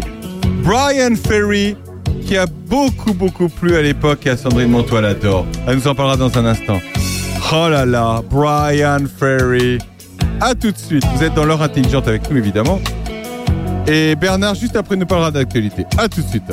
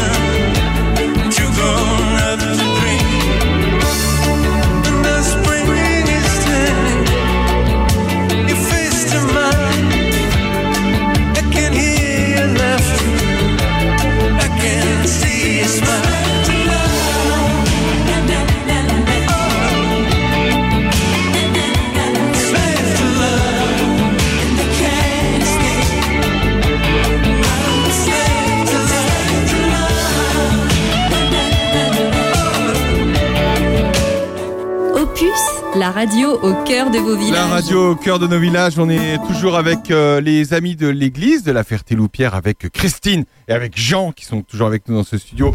On parle de ce magnifique, euh, ces magnifiques concerts qui vont avoir lieu la semaine prochaine, le 10 et 11, à l'église, en église de la Ferté-Loupière. Euh, voilà, ça va être euh, magnifique. Euh, Bra- deux, sec- deux secondes sur Brian Ferry, euh, excellent. Hein. Il a 74 ans. Merci Voilà. Sandrine Manteau. on est content de la Non, retrouver. mais en fait, euh, Mais non, mais on se disait euh, avec Jean-François qu'il y a absolument rien à dire sur cet homme qui est un homme très classe, qui a, Ouais. Qui est très. euh, Il a eu comme métier d'être chanteur, euh, d'être auteur-compositeur. Il a fait des, des jolies choses. Et Il a il été. est consultant. Il a été adoubé par la reine d'Angleterre, etc. Oh là là. Bon, en parlant de la reine d'Angleterre, ça n'a rien à voir, mais on va parler euh, d'actualité pendant 15 minutes, puis c'est le, le quart d'heure de l'actu de Bernard Lecomte. Chaque semaine, il décrypte l'actualité. Bon, alors, on commence par la Russie, l'Ukraine. Des rumeurs, des bruits étranges, Bernard, se passent là-bas, mais qu'est-ce qui se passe euh, en ce moment en Ukraine, en Russie? On a toujours du mal à savoir ce qui se passe en Russie depuis le début de la guerre en Ukraine, de cette invasion de la Russie, euh, enfin de l'invasion de l'Ukraine par la Russie le 24 février de l'année dernière, on se demande toujours ce qui se passe en Russie. Et les observateurs ont beaucoup de mal. D'abord, la Russie, c'est un pays immense. Ensuite, c'est un, un système totalitaire, donc il n'y a pas d'information comme chez nous. Si vous regardez la télé, vous avez de la propagande, vous n'avez pas de l'information. Donc c'est très compliqué d'a- d'avoir, de savoir ce qui se passe. Sauf que, de mois en mois, on comprend que là-bas, ça commence à coincer. Parce que même la propagande la plus efficace ne tient pas des mois. Aujourd'hui, on peut dire qu'en Russie, tout le monde sait ce qui se passe. Ce qui est quand même très important. Il y a quand même 150 millions d'habitants en Russie et qui se demandent si leur chef, leur tsar, le jeune euh, Vladimir Poutine, 71 ans, a vraiment fait euh, un bon coup en, ratant l'invasion de l'Ukraine l'année dernière. Parce qu'aujourd'hui, la situation est complètement catastrophique. Et ce qui me fait dire que ça commence à devenir grave, c'est les bagarres entre les chefs de guerre, les chefs de milice. Vous avez entendu parler de Prigogine et de sa milice qui Wagner, et puis de Kadyrov, qui est le chef de l'armée des Tchétchènes. Et tout ça, il faut être conscient d'une chose, c'est que tout ça est illégal. Tout ça est en dehors du droit. C'est-à-dire que c'est pas un pays comme nous. Nous, il y a une armée. Et puis, il viendrait à l'idée de personne de faire une milice privée euh, comme une entreprise. on demanderait évidemment à des consultants de venir justement euh, dire comment on peut. Bon, Comment on je, peut se battre. je- je blague. Donc, la situation est extrêmement compliquée parce que la population a peur, la population déteste tout ça, mais nous sommes, encore une fois, dans un pays où, quand vous descendez dans la rue pour protester contre la guerre, vous prenez 15 ans de prison. Donc, euh, on peut pas rigoler avec ça. Il faut pas prendre les Russes pour des pour des lâches. Hein. Ils sont dans un- une situation. Alors, c'est leur histoire, c'est leur culture aussi, mais ils sont dans une situation où, franchement, euh, c'est compliqué de, de protester. Alors, c'est en train de s'aggraver. Ils sont en train de se- s'envoyer des vagues, etc. Le pouvoir s'affaiblit. Le, quand je dis le pouvoir, c'est évidemment Poutine et sa bande au Kremlin, euh, gardés par le FSB, l'ancien KGB. On on n'est pas comme chez nous avec un parlement, un gouvernement, des ministres, des collectivités locales. hein. On est vraiment dans un autre monde, il faut être clair. Alors, le problème, c'est que cet autre monde, en ce moment, il est en train de se fragiliser complètement à cause de cette histoire, parce que, n'oublions pas que Poutine a perdu la guerre l'année dernière. Il n'a pas réussi à envahir l'Ukraine. Donc c'est un échec. Et en Russie, un échec, c'est pas possible. La Russie, la glorieuse Russie, ne peut pas être dirigée par un loser, c'est pas possible. Donc en ce moment, ça se bagarre de partout. Et en- si vous voulez, il y, a- quatre hypothèses aujourd'hui. L'hypothèse qu'on a tous en tête parce qu'on a appris l'histoire euh, de la révolution d'octobre, etc. Je vous dis, moi, c'est clair, une révolution po- populaire aujourd'hui en Russie, c'est rigoureusement, totalement exclu. C'est pas la peine de rêver que des gens descendent dans la rue pour prendre le Kremlin d'assaut. C'est totalement exclu. Ils avaient un peu essayé au début. Non, il y a Au des début, manifs. il y a eu des manifs, Ah mais oui, bon, mais en même temps, les chose. manifs, ils prenaient 15 ans de tôle. euh. Alors, d'abord, ils prenaient de la Ah. tôle, c'était quand même compliqué. Ensuite, qu'est-ce que ça peut faire une manif, même de 100 000 personnes, à Krasnoyarsk ou à Irkoutsk, à 6 000 km de Moscou? Qu'est-ce que ça peut faire? Ça aboutit à quoi? C'est ça le problème. Il n'y a, pas- y a pas de révolution possible. Ça ne peut être qu'un Tu veux dire en nombre de personnes par rapport au nombre d'habitants une euh, révolution, enfin pardon, rappelez-vous la révolution française ou toutes les révolutions que vous voulez dans l'histoire, il y a quand même un moment où, où le peuple, incarné par toute une bande de gens, euh, décide de prendre la Bastille ou bien de, de, de- voilà ou d'aller dé- démonter le roi ou que sais-je. En Russie, c'est impossible. Concrètement, physiquement, ça n'est pas possible. Donc, oublions l'hypothèse de la révolution populaire. Un coup d'État militaire, ça, ça serait l'hypothèse la plus logique dans les trois quarts des dictatures du monde.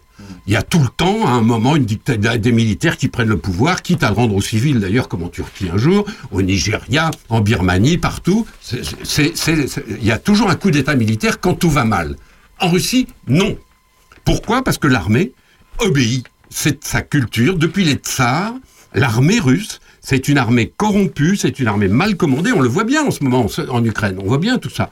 Mais c'est une armée qui est évidemment très très nombreuse et elle l'obéit. Elle n'a pas du tout la culture de renverser le pouvoir et de prendre le pouvoir. Restent deux hypothèses et je finirai avec ça. Premièrement, une révolution de palais, ce qui a été mon hypothèse moi depuis quelques mois, c'est-à-dire qu'à un moment on se rend compte que tout ça va à volo et que autour de Poutine il y a des gens, soit des gens du FSB, soit des gens de son entourage proche, euh, qui se disent on peut pas continuer comme ça, il faut virer Poutine d'une façon ou d'une autre, proprement ou pas, mais écarter Poutine, le remplacer par des gens qui se diront bon on essaye de remettre tout ça un petit peu d'équerre, etc. Ça c'est l'hypothèse la plus favorable. Euh, euh, elle n'est pas exclue puisque rappelez-vous que c'est comme ça que Khrouchtchev a été évacué en 1964, c'est comme ça que Gorbatchev a été évacué en 1991, donc ça n'est pas du tout impossible pour le coup. Et puis il y a une quatrième hypothèse qui devient l'hypothèse principale aujourd'hui et qui fait peur à tout le monde. C'est que dans ces conditions-là, la structure de l'État L'État, vous voyez ce que c'est, c'est le gouvernement, les assemblées, les fonctionnaires, les cours de justice, euh, les chefs d'entreprise euh, publiques, il y en a beaucoup encore euh, dans, cette ancienne euh, démocratie populaire, que tout ça arrête de fonctionner, que tout ça ne marche plus. Et si en effet la structure de l'État s'effondre, dans un pays comme la Russie, qui fait 10 000 kilomètres de long, où il y a 80 nationalités différentes, faut jamais oublier que la Russie, ça n'est pas une nation, c'est un empire. C'est-à-dire que c'est plein de nationalités qui sont rassemblées par la force, par un tsar, ou par Staline, ou par Poutine. Et si tout s'effondre, moi, je l'ai vu, pardon, mais je vous raconte ma vie. Euh, en 1991, j'étais journaliste, j'étais en Russie, et j'ai vu s'effondrer cet État qui s'appelait l'URSS, où il y avait 15 républiques. Quand j'ai vu s'effondrer ça, j'ai compris tout de suite. L'effondrement, bah, c'est une chose épouvantable, ça donne l'anarchie, mais ça donne surtout, et c'est ça l'hypothèse qui nous attend aujourd'hui en Russie, ça donne surtout l'éclatement de la structure. Et ça pourrait se reproduire? Oui, parce que autant l'URSS, c'était 15 républiques qui ne s'entendaient pas entre elles, c'était un, un mythe, l'URSS, l'Union des républiques socialistes soviétiques. Dès que ça a commencé à branler dans le manche en 1990, croyez-moi, j'ai vu les Arméniens dire nous, on se casse, j'ai vu les Baltes dire nous, on prend notre euh, autonomie, j'ai vu les Géorgiens dire nous, ce qui nous intéressait, l'indépendance. C'est ça qui s'est passé en 91. L'éclatement de l'URSS, c'était ça. Et aujourd'hui, on a une Russie avec certes des villes comme Moscou, Saint-Pétersbourg, qui sont absolument les mêmes que chez nous, etc. Mais sur ces 10 000 kilomètres de long, vous avez par exemple des Bouriates, vous avez des Yakoutes, vous avez le Daghestan, vous avez des Tchétchènes, vous avez des Nénètes, vous avez plein de nationalités qui n'ont aucune envie de payer le prix de la guerre en Ukraine. Et dès que ça va commencer à s'effondrer, vous allez voir les Yakoutes dire eh ben nous on serait bien autonomes, nous on vivrait bien de nos rentes, nous on vivrait bien de notre sol, de notre pétrole, etc. D'ailleurs on a un grand pays juste à côté de chez nous qui s'intéresse tout à fait à ça, ça s'appelle la Chine. Et c'est ça l'hypothèse, c'est qu'il y ait une espèce d'effondrement, d'éclatement. Honnêtement, ce serait absolument catastrophique, hein, parce que n'oubliez pas que la Russie, c'est une puissance nucléaire. On fait quoi avec la bombe atomique quand tout s'effondre? Qui prend le contrôle de la puissance nucléaire? Voilà, je veux pas euh, gâcher l'ambiance, hein, mais c'est un peu ça. C'est pour ça que je crois que c'est l'information importante en ce moment. C'est qu'il y a un risque. Alors croyez-moi, les Américains, par exemple, sont terrorisés face à cette euh, image, cette, hypothèse-là. Et d'ailleurs, les, Européens aussi, il faut être dire. Enfin, je me souviens aussi, je finirai avec ça, que les Européens du Nord, notamment, qui sont les plus anti-russes, qui savent très bien que leur sort dépend de ce qui va se passer. Mais rappelez-vous ce que disait Lech Walesa, Lech Walesa en Pologne, donc, hein. Lech Walesa disait, après tout, si la Russie est plus petite, elle sera moins dangereuse. Euh, deuxième sujet, un événement qui s'est passé cette semaine et qui restera dans l'histoire. Oui, c'est un peu la suite d'ailleurs du, du même, c'est-à-dire qu'il s'est passé dans une ville qui s'appelle Chisinau. Chisinau, c'est la capitale de la Moldavie. Alors la Moldavie, contrairement à ce que vous pensez les plus jeunes, ça n'est pas une, une- ce n'est pas un pays dans le sceptre d'autocar de Tintin. Ah, non, si. Aussi. c'est la Sildavie. Alors, il faut pas tout confondre. Et Moldavie, ils sont pas, ils sont à ils étaient à l'Eurovision, la Moldavie, one point. Absolument. Ah, on est d'accord. Non, la Moldavie, c'est ce petit pays qui, euh, qui s'appelait naguère la Bessarabie et qui était une des républiques de, de l'URSS. Et ce tout petit pays a une capitale qui s'appelait Kishinev, qui s'appelle Chisinau, et qui a accueilli, donc avant-hier, euh, le- le- le- l'ensemble des pays européens. Quand je dis l'ensemble des pays européens, on se dit, bah oui, on est habitué à aller voir l'Union européenne. Non, pardon, l'Union européenne, c'est 26. Ou le Conseil de l'Europe. Ah bah non, pas du tout. Là, c'est quelque chose de nouveau qui s'appelle la communauté politique européenne. C'est une innovation, disons-le, de la diplomatie française. C'est effectivement Emmanuel Macron qui avait proposé ça il y a des mois en disant on peut pas accueillir l'Ukraine, la Géorgie dans l'Europe comme ça, c'est pas si simple. Donc on va créer une entité politique euh, et on va mettre justement l'Ukraine et la Géorgie dans cette entité politique, dans cette espèce d'ensemble, euh, d'ensemble d'avenir. Tout le monde a rigolé. Tout le monde s'est dit Macron est décidément, il est fou, ça peut pas marcher. Eh ben ça a marché parce que vous avez vu une photo cette semaine qui va rester dans les livres d'histoire. C'est la photo de 46 chefs d'État et de gouvernement. Je dis bien 46. C'est-à-dire que toute l'Europe, tout le vieux continent est là, avec son histoire bimillénaire, avec tout ce que ça charrie de valeurs, de conception du monde, etc. Et ces 46 personnages encadraient Zelensky, le président de l'Ukraine. C'est-à-dire que vous avez, alors que tout le monde disait depuis longtemps, et surtout les Russes, oh les Européens ils s'entendent pas, ils seront de toute façon divisés, ils vont se taper dessus, etc., etc. C'est le contraire qui s'est passé, et cette photo des 46 États européens, ces 46 chefs d'État européens qui sont réunis pour fonder une espèce d'Europe politique, celle-là. Ça sera pas une Europe économique et sociale, non, ça sera une Europe politique. Alors il faudra du temps. Et puis ça sera peut-être plus facile que d'organiser tout ce que fait l'Union européenne, par exemple. Cette union-là, cette photo-là, c'est le plus mauvais, la plus mauvaise nouvelle que Poutine pouvait recevoir. Parce que pour la Russie, c'est une véritable catastrophe que les 46 chefs d'État européens du vieux continent soient tous d'accord pour défendre l'Ukraine. Retour en France avec euh, bonne ambiance à l'Assemblée en ce moment, euh, Bernard. Il se passe quoi on, a, on a du mal à suivre déjà. hein. Oui, on va pas y Ouais, passer non, des là, heures parce qu'il y a eu une bataille de chiffonniers euh, sur. euh, euh, on, on en avait parlé euh, la semaine dernière déjà. On avait évoqué un petit peu cette, cette bagarre qui est désolante parce qu'elle part de choses qui sont euh, tout à fait concrètes. Euh, le gouvernement veut dépasser l'histoire des retraites et puis ceux qui sont des militants qui, qui- qui agissent contre cette loi pour la retraite continuent de, de- de militer, ce qui est tout à fait normal. Sauf qu'on arrive à une situation de- d'incompréhension. Plus personne ne comprend ce qui se passe à l'Assemblée. Pourquoi c'est un groupe centriste qui donne à l'extrême gauche et à l'extrême droite le moyen de reprendre une loi qui a déjà été promulguée contre un article de la Constitution. J'essaye de vous faire simple. Hein Bon, parce que c'est ce fameux article de la Constitution qui a effectivement qui bloque, qui est le, truc important. La, Constitution, personne ne peut la modifier. La Constitution dit dans son article 40, on ne peut pas prendre une mesure législative sans dire comment on la finance. Or, le simple fait de supprimer la loi sur les retraites, c'est un énorme gouffre financier. C'est un fait. Je il n'y a pas de jugement de valeur dans ce que je dis. C'est un, c'est un fait. Alors, peut-être qu'on peut imaginer des solutions, etc. Mais pas là. Là, c'est évidemment trop tard, et surtout dans un débat aussi médiocre. Au- Au-delà de ça, Bernard, euh, on pensait tous que Macron allait se séparer d'Elisabeth Borne. Pourquoi il l'a pas fait? Parce qu'il n'a pas intérêt. Enfin, pas dans la tête de Macron, évidemment, mais je veux dire, euh, pourquoi il l'a pas fait à non, ton mais- avis? Pardon, mais la politique, c'est pas de la morale, c'est pas de l'affection, c'est pas de l'amour, c'est de l'intérêt. C'est l'intérêt de faire les choses.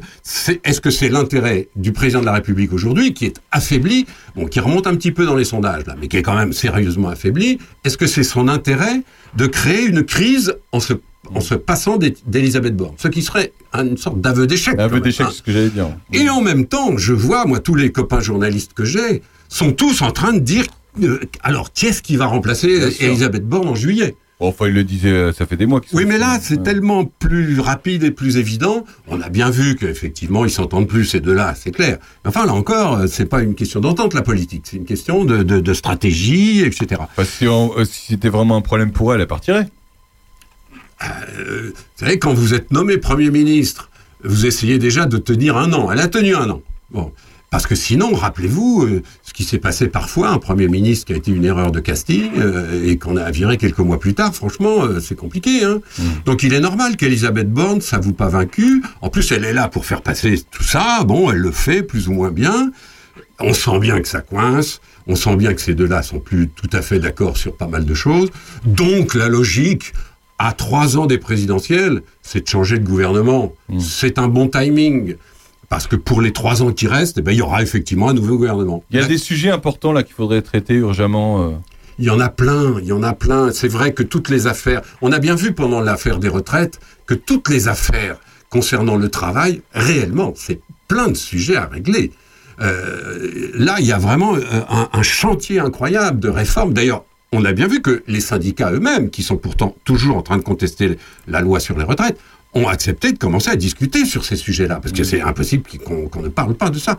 Et puis, moi, je crois aussi que euh, quand même, on parlait tout à l'heure de ce qui va se passer en Russie, c'est important de savoir où, où en est la France sur le plan de la politique étrangère aujourd'hui. On fait quoi? Est-ce qu'on est qu'on augmente le budget des armées, par exemple? Ça serait un petit peu prudent, hein? Quand on voit ce qui se profile à l'horizon, que ce soit les relations entre l'Amérique et la Chine, que ce soit euh, l'effondrement possible de la Russie, n'oublions pas que la Russie n'a pas encore perdu cette guerre, et que si par hasard elle reprend de la vigueur, après l'Ukraine, ce sera la Moldavie, et ensuite la Géorgie et les Pays-Baltes. Hein. C'est programmé tout ça. Et si on arrivait, que je, je, je frémis en disant ça, pardon encore une fois, à cette heure-ci, à l'heure de l'apéro, on ne devrait pas casser le moral des gens. Mais franchement, si on arrivait à, à un degré de, de gravité qui engendre une guerre mondiale, ben pardon, mais il faudra qu'on ait des chars hein, ce jour-là, et des soldats, et de la stratégie, et des alliances. Il faudra qu'on fasse tout pour arrêter la guerre le plus tôt possible et, et tirer son épingle du jeu. D'où l'importance de ces sujets. Pardon, la politique étrangère, parfois, c'est un petit peu marginal, mais c'est absolument capital aujourd'hui de savoir qu'est-ce qu'on fait avec l'Europe, notre relation avec l'Amérique, ce qu'on fait avec l'OTAN, notre relation avec la Chine, etc. C'est fondamental. Ça passe un peu au-dessus de la tête des gens, c'est normal. Mais soyons clairs, hein, en ce moment, c'est grave. Dernier sujet du quart d'heure de l'actu. L'académicienne, la nouvelle. On la connaît. On sait qui c'est. Ah, ça, c'est une bonne nouvelle cette semaine. Vous savez que. Ah, une bonne nouvelle, Oui, voilà, on va terminer avec une bonne nouvelle. À l'Académie française, euh, pendant des années, il n'y avait que des mecs. C'était incroyable. Mais Que des, l'élite- jeunes, que des jeunes mecs. l'élite intellectuelle et artistique de la France, c'était 40 mecs. Aujourd'hui, ça a changé. Bah, Petit à petit, Enfin, on a vu euh, Madame Carrère d'Ancos, on a vu Simone Veil, on a vu des gens comme ça. Et là, c'est la septième académicienne qui entre donc cette semaine. Et c'est une femme absolument formidable. Je, je le dis euh, tout simplement parce que j'ai eu la chance extrême, moi, de déjeuner avec cette femme dans un cadre euh, très important qui s'appelait les Semaines sociales de France il y a quelques années. Et j'avais été, je la connaissais pas, hein. Je savais même pas que c'était la femme de Jospin. C'est la femme. Ah, c'est la femme de oui, c'est la Jospin. femme de Lionel Jospin. Mais je savais même pas. Et j'ai été, vous savez, dans- quand on est journaliste, Christine est là et, et se rappelle, on est rarement impressionné par les gens parce qu'on en voit tout le temps, parce que voilà. Et de temps en temps, on se dit, oh là là, cette femme-là, elle, elle m'apprend des trucs. Elle est extraordinaire. Et j'ai gardé ce sentiment-là, et je suis très heureux que Sylviane Agazinski entre à l'Académie, parce que heureusement qu'il y a une Académie française avec des gens de cette qualité-là. Tu nous rappelles comment on est euh, nommé pour entrer à l'Académie française rapidement? Oh bah, il y a à chaque fois que quelqu'un meurt, on dit toujours les académiens sont immortels. En réalité, ils meurent aussi comme tout le monde. Et quand il y en a un qui meurt, il laisse son fauteuil. Alors depuis euh, trois siècles, hein, c'est comme ça. Il laisse son fauteuil et puis il y a une élection. Et c'est les autres qui, enfin les restants. enfin, Et il y a des gens qui, se euh, disent, bah, moi je veux bien Voilà. postuler, etc. Et donc, euh, Sylviane Agazinski, d'ailleurs, avait été euh, poussée à le faire, et elle a déposé sa candidature il y a un mois. Tout ça est très très Ah oui. récent. Et euh, tout le monde s'est dit, mais c'est vrai que c'est pas mal, cette femme, elle est formidable. Alors en plus, elle est courageuse, parce que elle a des idées, alors c'est une femme de gauche, c'est une féministe, et en même temps, son sujet, c'est la marchandisation du corps de la femme avant tout le monde, elle avait travaillé sur la marchandisation du corps de la femme. Et c'est parce qu'elle a travaillé là-dessus qu'elle est contre le mariage gay, contre la PMA, contre la GPA, et qu'aujourd'hui, il y a énormément de gens dans les extrêmes, je parle évidemment des féministes ou des écolos, qui la considèrent comme une femme d'extrême droite. Et elle se tient à ses idées, à sa façon de- de- de- d'avancer dans, dans la réflexion sur tous ces sujets-là. Elle était complètement à contre-courant pendant des années. Alors, femme de Jospin, ben, hein, très bien. Femme de gauche, ok, mais à contre-courant sur ces évolutions dites sociétales. Elle est contre le mariage ho- homo, mais Non, qui est déjà alors, en cours. Hein. non, soyons clairs. Ça a 10 ans. donc, Oui, euh, oui, c'est ça. ouais. Oui, mais à l'époque. À l'époque, elle était C'était la Ah, seule, d'accord. non, pas la seule, c'est pas vrai. Mais c'était la seule philosophe qui disait, bon, c'est pas une question de marier des homosexuels, Elle était pour le Pax, elle était pour, pour le mariage en tant que tel. Mais elle disait qu'est-ce qu'on fait de l'enfant? Où va Est-ce qu'on peut réfléchir à l'avenir de l'enfant? Qu'est-ce qu'on fait lorsqu'un enfant est adopté par des homosexuels? Alors, on fait bien, on a beaucoup travaillé là-dessus. Hein. C'était en 2013, je me souviens encore, tous les débats qu'on a eus, etc. Mais elle avait cette idée. Mais, mais là, elle avait il y, a, il y a 10 ans. Mais je veux dire, là, elle n'arrive pas pour parler de ça, j'espère. parce Non, que bah, sinon, évidemment, euh, il y a d'autres ça. sujets quand même. Non, non, non, tout ça- à autre chose. Hein. Elle- non, elle est plus du tout dans tout ça. Ah oui, elle, a continué d'écrire des livres, de réfléchir à des sujets, etc. Bien sûr. Mais ce que je veux dire, c'est pas pour le- le- la pointer du doigt, c'est pour dire que il faut quand même être gonflé quand on est féministe, de résister quoi qu'il arrive à la mode ou, ou aux, ou- ou- ou aux avancées des idées. Je la compare absolument à Elisabeth Badinter. C'est des femmes qui ont été des grandes féministes, qui ont vraiment fait progresser la cause, et puis qui sur le sur le sur le, le- en avançant en âge se disent oui mais là ça va pas, la PMA c'est pas possible, la GPA c'est pas possible. Alors on, on- on- on discute, on accepte ou pas. Il y a des gens qui ont des idées tout à fait contraires et tout le monde a le droit d'avoir ses idées. Mais je souligne moi le courage dans une société qui est quand même très médiatique, avec des gens qui plaisent et machin et la mode et ceci, faut passer à la télé, faut faire des punchlines. Je souligne le courage de cette femme qui, parce qu'elle y croyait, s'est battue contre ses propres troupes et ses propres, euh, ses propres euh, réseaux. Et c'est vraiment une femme euh, admirable. Elle a, on ne dit pas l'âge d'une femme, donc on va dire qu'elle est, elle a un peu plus que mon âge. Euh, et c'est formidable qu'elle soit là. Elle est encore très vivante. Euh, elle, continue d'écrire des livres et sa voix est importante parce que justement, il faut des gens courageux comme ça qui soient à la fois des intellectuels qui viennent de, de leur de leur tripe. Euh, Cette femme a été à gauche toute sa vie, c'est clair. Et en même temps, qui disent je pense ça et c'est pas parce que vous me dites le contraire que je vais céder à la mode. Ça, c'est important. Et c'est pour ça que je voulais souligner l'entrée de Sylvia Nagasinski à l'Académie française. C'est une bonne nouvelle. Merci Bernard. Vous avez vu le quart d'heure de l'actu, euh, Jean hein? Vous avez vu un peu? Oui. c'est Opus Radio. On se retrouve dans un instant après. Merci Bernard. Merci. Tu peux reprendre ton souffle. À la semaine prochaine. On se retrouve dans un instant après. Elle aussi est une femme exceptionnelle. Chère. Pourquoi tu fais cette tête, Sandrine À tout de suite. On est encore quelques minutes avec, euh, avec Christine et Jean. À tout de suite. Restez avec nous. hein.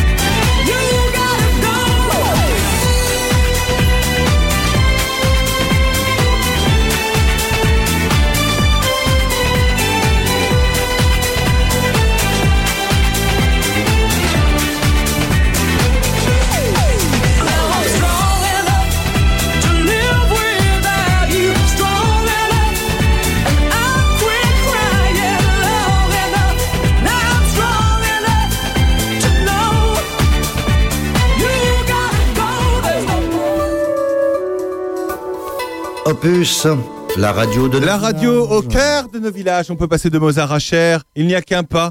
Comment va Cher, Jean-François Farion? Cher Bah écoute, elle coûte cher, je crois, surtout en cosmétique. La pauvre, quel âge elle a? Ouh là là. Sandrine Manteau, on a l'information ou pas? Elle a 75 ans, euh, comme, euh, oui, C'est pas mal. comme le précédent. Il est parti, balançon. On est toujours avec Jean de Fontaine et Christine Bulle. Ça va tous les deux? Très bien. passez un beau moment en puisait Oh, Bon, en, même- en même temps, excellent. en même temps, Christine habite Charny au Red. Donc, euh. Absolument. Voilà. On est au téléphone avec votre président d'association, Geneviève de Valjac. Bonjour Bonjour, chers amis. Bonjour Geneviève, ça va, ça va bien vous de votre côté? Extrêmement bien. Bon, euh, vous allez pouvoir écouter, euh, parce que vous n'avez pas pu l'écouter, parce que voilà, on était en train d'enregistrer, mais vous écouterez euh, savoir s'ils ont dit des bêtises, Christine et Jean. Mais ils ont été très bien. Franchement, ils ont été très bien. Mais, mais j'en suis certaine. Bon, euh, qu'est-ce que vous pouvez, vous, de votre côté, nous dire pour nous donner envie de venir la semaine prochaine, le 10 et le 11, pour ces trois concerts exceptionnels en l'église de la Ferté-Loupière Comment vous, re- comment vous pourrez nous, nous parler de ce week-end musical? ce ce week-end musical, il sera pour moi, il y a au moins deux raisons, peut-être même plus. D'abord, d'abord le lieu. Le lieu, c'est un vrai, c'est vraiment un, un. Euh, on, est enveloppé par une des pépites du patrimoine de Lyon. Notre danse macabre est vraiment tellement envoûtante. Cette église a une telle ambiance que déjà, c'est un premier point qui me semble très très positif. Le deuxième point, ce sont évidemment les concerts eux-mêmes. Euh, D'abord, la qualité des la qualité des artistes qui vont venir.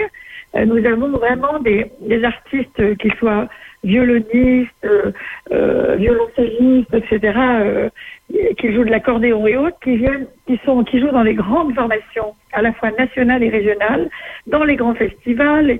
Et, en fait, à l'origine de, de tout cela, c'est Anne, Anne que vous avez dit tout à l'heure, Anne Camillot, qui est tombée amoureuse de notre église et qui s'est dit j'aimerais tellement, tellement faire qu'on organise des concerts chez vous. Ah, C'est ce qu'elle nous a on raconté on tout à l'heure. ouais, on a eu une première expérience euh, l'année dernière qui a été extraordinaire, donc on s'est dit allons plus loin. Et là, on a construit un, un programme très, c'est la diversification aussi du programme et son caractère très joyeux. Euh, D'abord les, les musiques slaves, c'est assez extraordinaire, c'est très, c'est très gai, très enlevé, euh, et, et je pense que ça va être assez envoûtant. La deuxième originalité, pour moi qui est, est tout à fait essentielle, c'est aussi ce fameux concert que l'on a prévu pour les enfants dès l'âge de 3 ans sur la vie de ce génie qu'est Mozart. Donc, euh, non seulement la vie, mais surtout les œuvres. Et de manière très ludique, je pense que ça va être quelque chose d'assez extraordinaire. Et si j'en juge de, de l'accueil qu'on a pu rencontrer, Christine et moi, notamment, euh, qui sommes allés au-devant des écoles euh, pour leur présenter les choses, je pense que c'est une bonne idée. À vrai dire, je pense que ça va être très bien. Bon, ça va Et être puis très très aussi- bien. Bah là, ça, ça Voilà, nous et donne envie en tout de- cas. Le concert de clôture aussi. Oui. Euh, je suis, je suis une, euh, une amoureuse des belles voix et je trouve que co- conclure notre festival, nos, nos musicales de la Loupière par les, les opérettes, euh, des opérettes, c'est merveilleux. euh, voilà, donc je pense que ça va être euh, extrêmement varié et euh, voilà, et sur un ton euh, très joyeux. euh, on va por- on va ouvrir le printemps. Bon, bah, c'est formidable. Est-ce que vous pouvez euh, vous, nous dire s'il y a d'autres événements prévus dans, dans cette année 2023 ou 2024 Est-ce qu'il y a des choses que vous avez envie de faire et, et que vous pouvez nous, nous raconter euh, déjà? Alors, il y a des choses qu'on a envie de faire, mais il y a aussi des choses, mais peut-être en avez-vous parlé, vous m'arrêtez tout de suite parce que je suis difficile à arrêter quand je commence à parler de, de notre, notre magnifique église. Il y a une, ch- une chose qui vient de se passer, dont, qui est le, nous avons été présents au- dans une exposition à Paris, euh, aux Archives nationales. Oui, c'est Christine qui nous a parlé. Hein, Christine, vous avez Voilà, parlé de ça tout à l'heure. tout à fait. Ouais. Et, et ça, c'est vraiment exceptionnel avec, euh, euh, avec un rayonnement et une retombée. Il y a quand même eu 45 000 personnes qui ont visité cette exposition qui, en soi, était déjà très, était tout à fait passionnante. Donc, nos projets, eh ben, nos projets, ben, écoutez, ils sont de deux ordres. C'est de euh, continuer à perfectionner les systèmes d'accueil des visiteurs parce qu'il y en a de plus en plus. Euh, chaque fois que je vais dans l'église, mais chaque fois, hein, j'y vais souvent, euh, et je ne suis pas la seule, toute l'équipe, on se prend à, à avoir des visites commentées absolument spontanées, c'est extraordinaire. Nous sommes en train de perfectionner le système de visite en LIFI, je ne sais pas si Christine en a parlé. Oui. Euh, donc ça, c'est un point très important pour nous, euh, très stratégique, parce que cette visite en, en, en LIFI, c'est une merveille. Et comme nos ordinateurs, comme euh, il faut toujours euh, euh, les, les upgrader, comme on dit en bon français, de manière régulière. Donc là, nous lui faisons un, un grand lifting. Donc c'est en cours et on, et on, on perd d'impatience que de pouvoir le, remettre les choses en route. Geneviève, est-ce que vous pouvez nous dire, euh, j'ai une question qui me vient, est-ce qu'il y a des messes qui sont organisées dans cette église euh, fréquemment? Alors, il y a des messes, il y en avait euh, en moyenne une fois par trimestre. Et, euh, et depuis le- l'effet Covid, ça s'est raréfié. Il y en a moins. On en a, on en a une par an. Ah oui, quand- ah oui, donc c'est vraiment pas beaucoup. mais hein. peut- Pour Ouais. l'heure, mais j'espère que ça s'arrangera.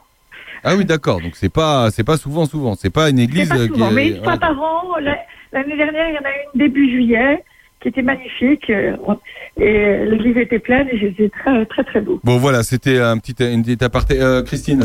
Oui, dire aussi que dans cette église, il y a des mariages, il y a des célébrations euh, particulières. hein. Ah oui. Il y a des mariages, Bien des sûr. baptêmes. Ça, effectivement, il y en a euh, pas mal.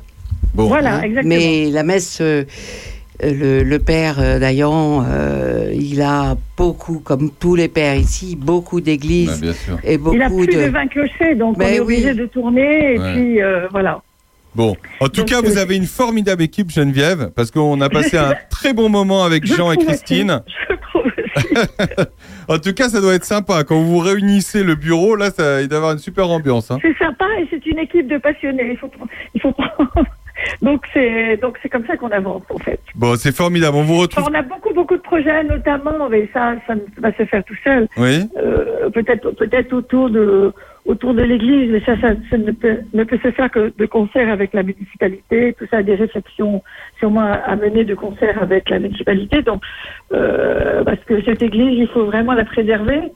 C'est euh, c'est un atout majeur pour le tourisme, je trouve, je pense, du Ah, bien département. Sûr, c'est sûr. Et voilà. Donc, on, on se battra autant que nous pourrons pour aider et apporter notre concours. euh, pour œuvrer dans ce sens. Bon, bah formidable. On vous retrouve tous les trois, évidemment, tous les artistes, le samedi euh, 10 juin, 20h30. Donc c'est 15 euros hein, l'en- l'entrée. Le dimanche 11. Et c'est gratuit pour les moins de c'est 12 ans. gratuit pour les, les gratuits pour les moins de 12 ans. Et c'est 10 euros le dimanche matin à 11h. C'est ça, hein? Pour les accompagnants. Pour, les accompagnants. D'accord. 10 euros pour les accompagnants et, euh, et toujours gratuit pour les moins de 12 ans. Bon, bah c'est formidable. On peut déjà réserver d'ailleurs. hein. On peut déjà réserver euh, via billet web. On a deux solutions, soit par l'entremise de, de billets web en cliquant, euh, enfin bon, sur- en, allant, il y a un lien qui est, c'est très très facile, Ouais. c'est extrêmement clair, soit en prenant ses billets sur place, ce qui est toujours possible aussi. Bon, bah formidable. Et d'ailleurs, nous avons déjà pas mal d'inscrits, euh, ce qui nous, ce qui nous euh, conforte. euh, Il y a combien de places dans l'église Il y a combien de places Assises Euh, vrai- Combien de places, disons 150. Ah oui, 150 quand même. Ah oui. 150, on peut, Confortable, on peut mettre 150. Confortable, une 150. centaine- Une centaine. Une centaine. parce qu'il y en a avec dans les bancs qui sont pas toujours Oui, extrêmement confort. confortable, très confortable, une centaine, 100, 120. On peut venir. eh, Il y en a qui viennent avec leurs coussins, leurs petits coussins, évidemment. Et c'est une très bonne idée. C'est une J'en ai vu l'année arriver avec leurs petits coussins. Hein, les bancs d'église, c'est pas fait pour euh, se, Ah oui, se répandre. Donc c'est toujours une très bonne idée de venir avec son petit coussin. Bon, bah Geneviève, merci beaucoup d'avoir été avec nous. Jean, merci beaucoup aussi. On a appris plein de choses sur Jean aussi. Et Christine, merci beaucoup d'avoir été avec nous. On vous retrouve la semaine prochaine, 10 et 11 à la Ferté-Loupière. Concert 20h30 le, le, le 10, à 11h le 11 et 15h30. Voilà. Donc à, donc à la semaine prochaine. À la semaine prochaine, Geneviève. À bientôt en tout cas. À bientôt. Merci beaucoup. Bon retour Merci à la beaucoup. Ferté-Loupière. Merci. Merci. Merci beaucoup. Merci beaucoup de votre accueil. Merci à vous. On Merci se retrouve dans un instant. Merci Geneviève. À bientôt. On se retrouve dans un instant après un homme qui lui aussi danse. Sandrine Manteau, est-ce que tu veux danser sur moi?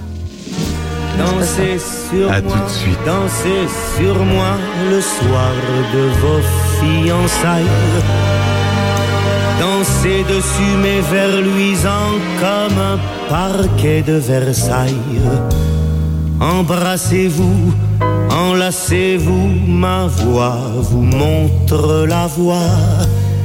La voie lactée, la voie clarté où les pas ne pèsent pas. Dansez sur moi, dansez sur moi, dansez sur moi, dansez sur moi, sur moi. Dansez sur moi, dansez sur moi qui tourne comme un astre. Et traînez-vous pour que vos cœurs s'encastrent. Tel un tapis, tapis volant, je me tapis sous vos pieds. C'est pour vous tous que sur mes doigts la nuit je compte mes pieds. Dansez sur moi, dansez sur moi, dansez sur moi, dansez sur moi. Hé hé hé, oh ça y est.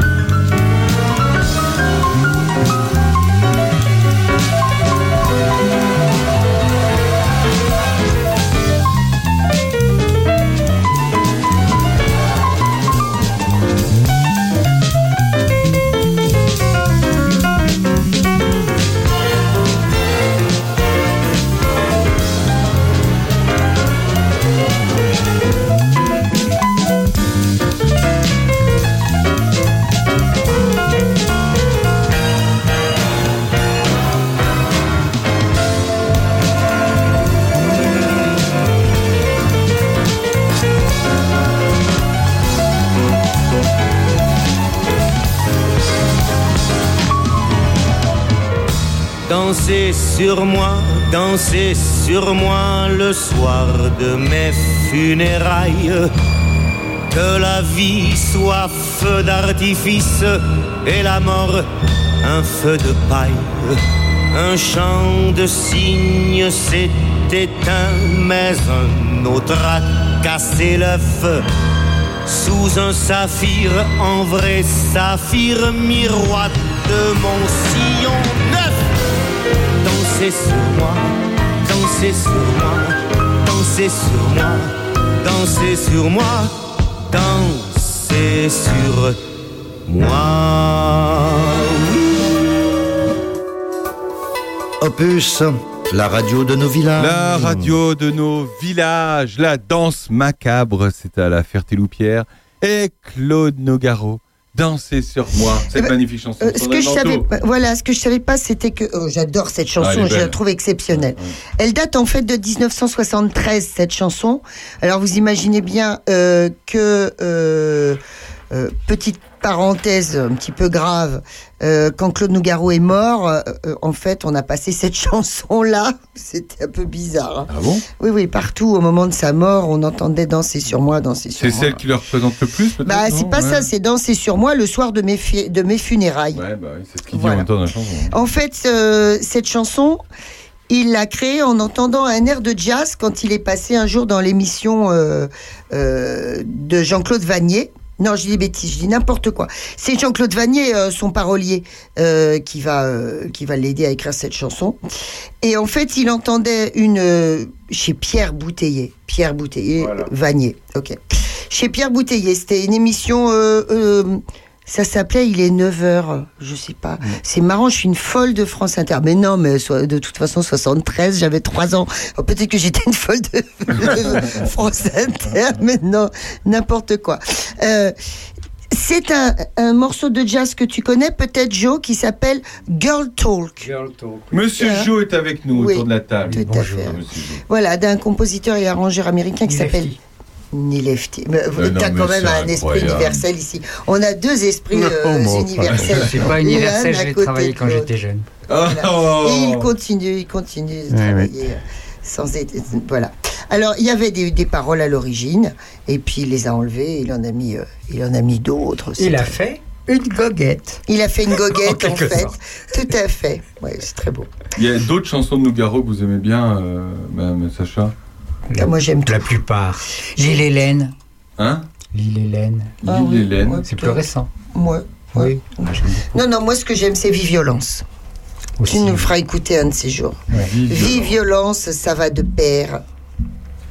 Et après, comment c'est? Violence, ça va de Les deux se balancent, paradis, enfer. T'entends cette tenue de chant? Et euh, donc la musique est de son pianiste euh, Maurice Vander. C'est pas Galliano Moi, je Euh, crois que c'est Galliano. Ou Galliano. En fait, c'est Ga- c'est Galliano, euh, l'accordéoniste, qui a écrit le tango. Tango pour, Claude. Claude. Tango pour Et il a écrit les raison. paroles dessus. Oui, c'est Moi, je préfère euh, ça.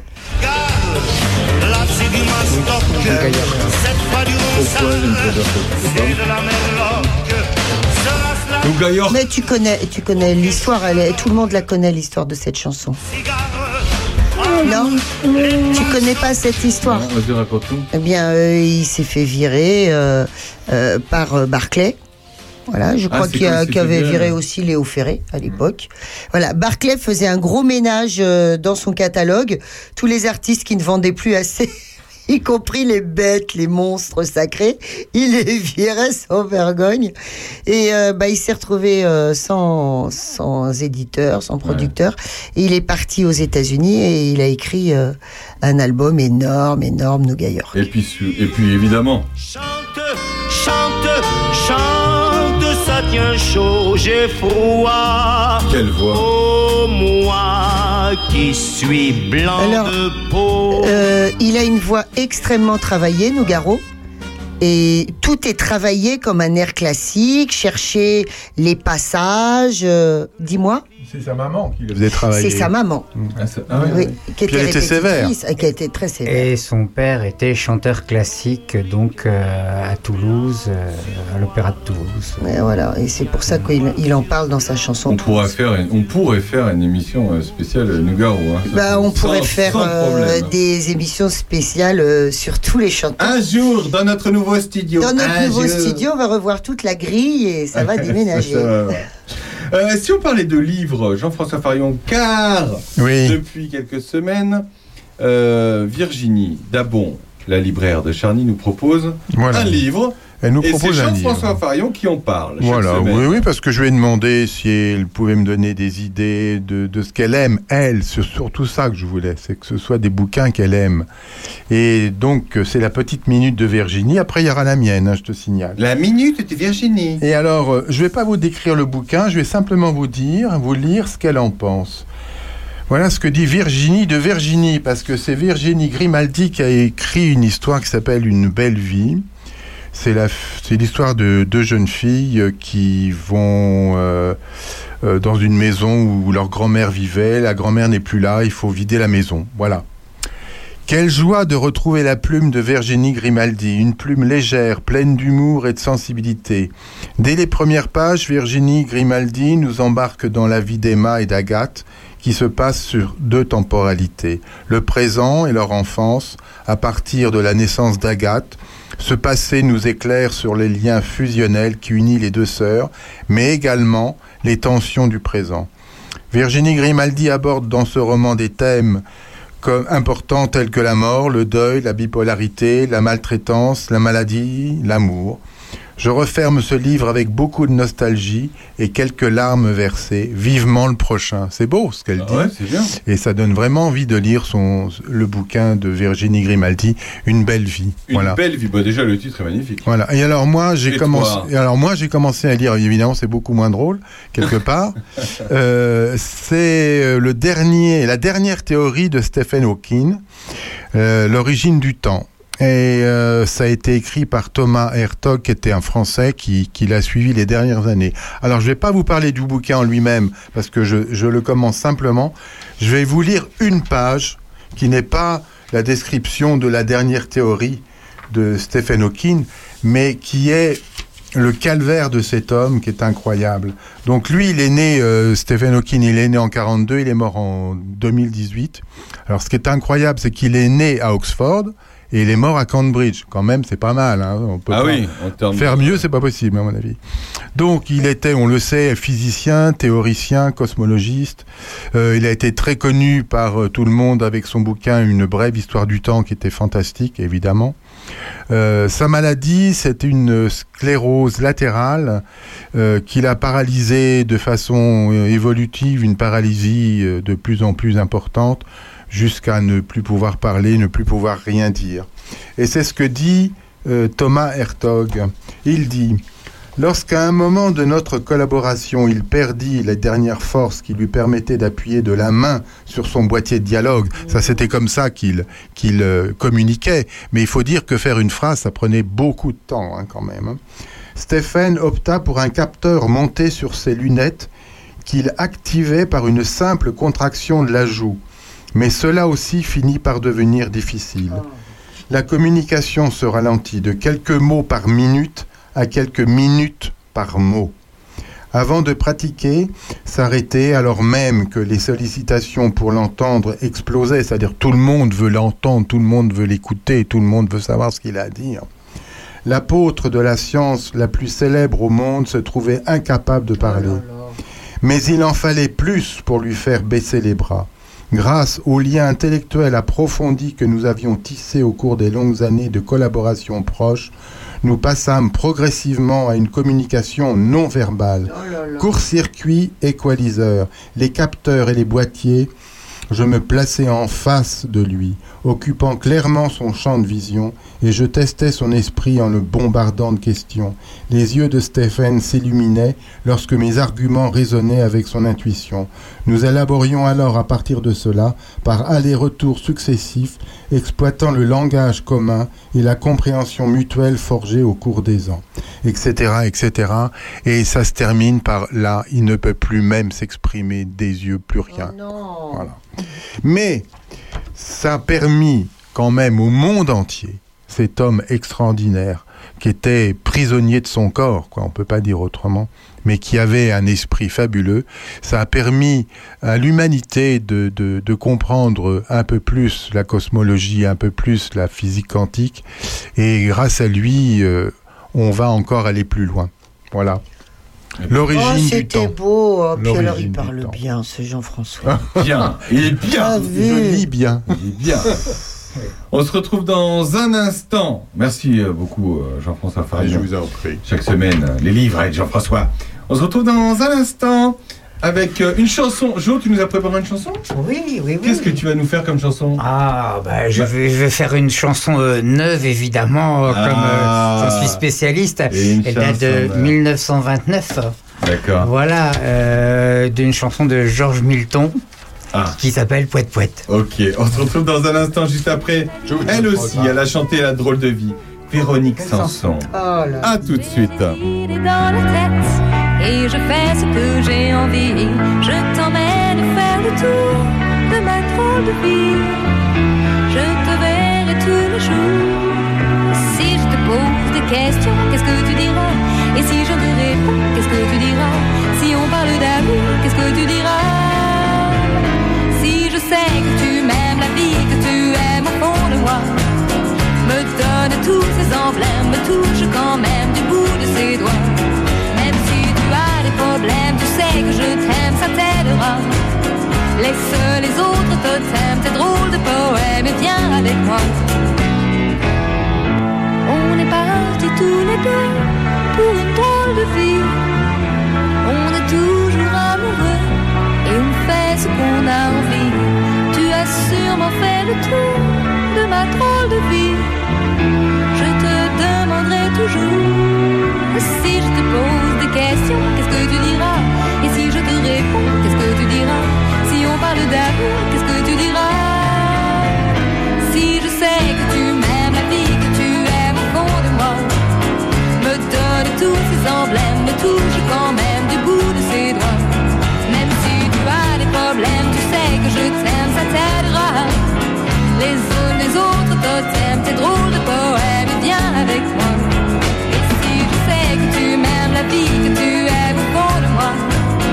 Le teint de tous ces emblèmes me touche quand même du bout de ses doigts.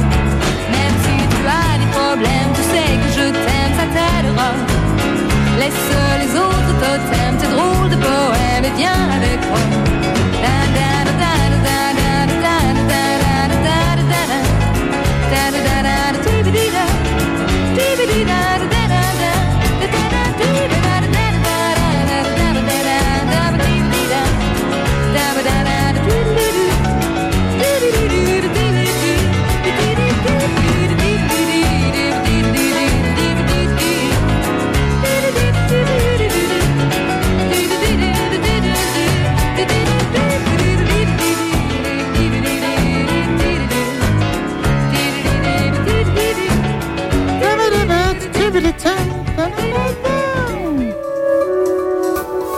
Opus, la radio de nos villages. Opus, la radio au cœur de vos villages. Véronique Sanson, quand elle a été jeune, quand elle chantait ça, j'adore Véronique Sanson. On pourrait faire une émission spéciale sur Véronique Sanson. Elle a 74 ans, Véronique Sanson. Comme les autres. Comme les autres qui sont passés dans cette émission. Oh, on est content de retrouver notre Sandrine Manteau, hein, Jean-François? Ah bah oui. Elle nous a manqué. Ben oui, moi, elle nous a fait euh, peur. pas même. en très grande forme. là. Alors, comment c'était Festival En deux mots, Bah, euh, Festivox? Festi, C'était Festivox. exceptionnel, euh, c'était le sens de la fête, c'était généreux.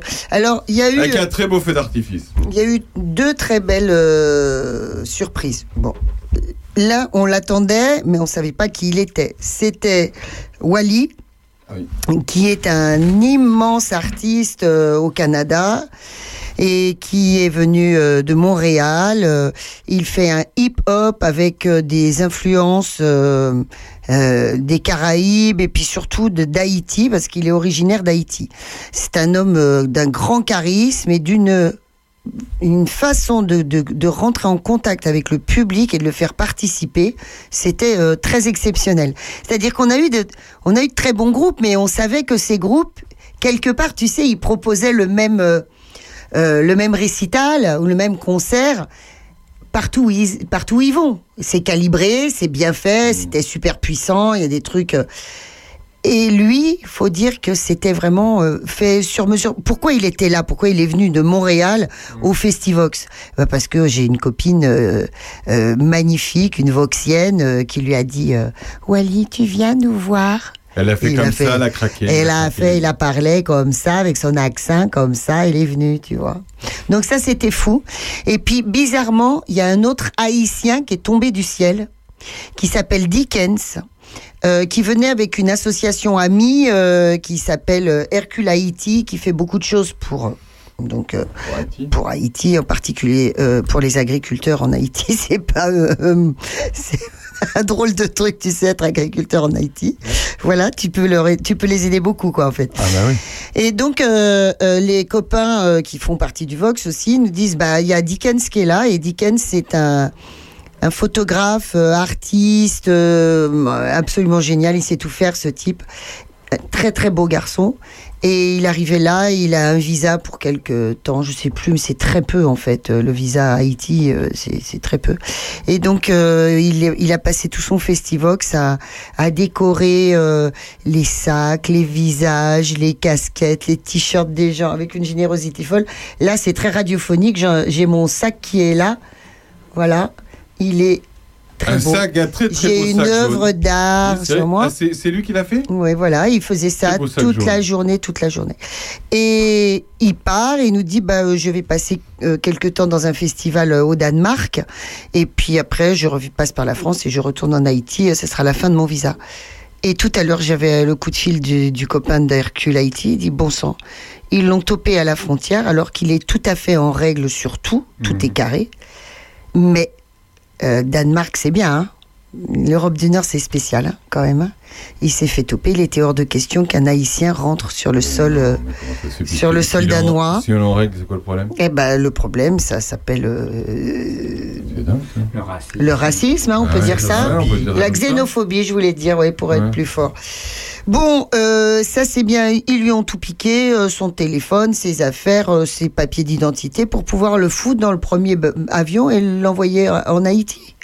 Et puis heureusement, il y a les copains qui ont, la main, le, le bras long et, et ça s'est arrangé. Mais c'est très chaud et on vit pas du tout sur la même planète les uns les autres. Faut qu'on faut qu'on pense à ça et retourner en Haïti pour un artiste, c'est juste retourner en enfer sur terre, quoi, Mmh, en fait. Donc voilà, donc c'était profond si tu Ouais, veux. ouais. C'était festif, mais c'était aussi euh, des rencontres euh, humaines euh, très profondes, y compris avec mon ami Ambiti, qui est euh, Touareg et qui vient du Niger, euh, six mois, euh, je dis bêtise, trois mois, trois mois, oui, deux fois trois mois en France et en Europe pour euh, vendre ses bijoux Touareg que j'ai là moi sur les bras, sur les doigts et sur- aux oreilles. Euh, et c'est une coopérative et ça permet de, de mettre les enfants à l'école, de s'acheter des pompes. Et vous savez quoi les garçons, c'est fou non? L'eau elle est de plus en plus euh, rare et, et profonde dans le sol. Donc il faut des pompes de plus en plus puissantes. Peut-être qu'un jour, euh, même avec des pompes très puissantes, il n'y aura plus d'eau. Et donc euh, ces gars-là, ils viennent là, alors il est habillé magnifique, il est habillé en Touareg, etc. Alors il nous servait des, des thés euh, extraordinaires sur le site, c'était c'était très beau. Tu dis Oui, je voudrais revenir sur l'eau. L'eau, il faut savoir que sur la totalité de l'eau qu'il y a sur Terre, c'est un petit pourcent que nous utilisons, que nous pouvons utiliser. Et en plus, cette eau, elle a 4 milliards et demi d'années. C'est la même depuis le début. Tu me fous de- des frissons quand tu me dis ça. Mais oui. Voilà. Merci pour ce petit euh, Merci, euh, débriefing. de- de- de Festivox. revenir dessus. Festivox. Euh, quelques petites informations, on va dire, euh, juste avant de passer à la, à la chanson de, euh, de Joe, Monsieur Joe. Euh, on parle du vide-grenier d'ici demain. Absolument. Demain, c'est le vide-grenier, donc euh, du matin jusqu'à 18h. À 17h, il y aura une, euh, un concert de la chorale Croque-Note à l'église de Dissy. Et puis ce soir, à Dissy, c'est la fête des voisins. Donc tous les, les, les voisins de Dissy arrivent avec de quoi manger, de quoi boire, et on se réunit. c'est où? C'est sur la, la patrouille, c'est-à-dire au même endroit où il y aura demain le, le vide-grenier. Ouais, D'accord, Voilà. Formidable. Deux, trois petites infos juste. Euh, Jo, t'es prêt, hein, j'espère. Assemblée générale du comité des fêtes de jumelage de Charny et de Connen. Lundi 5 juin, euh, 19h30, salle des banquets. Charny. Euh, petit hommage à Madame Geneviève Minotte, qui avait 95 ans, Ah qui est née à Charny, qui a jamais quitté Charny et qui est décédée euh, voilà cette semaine.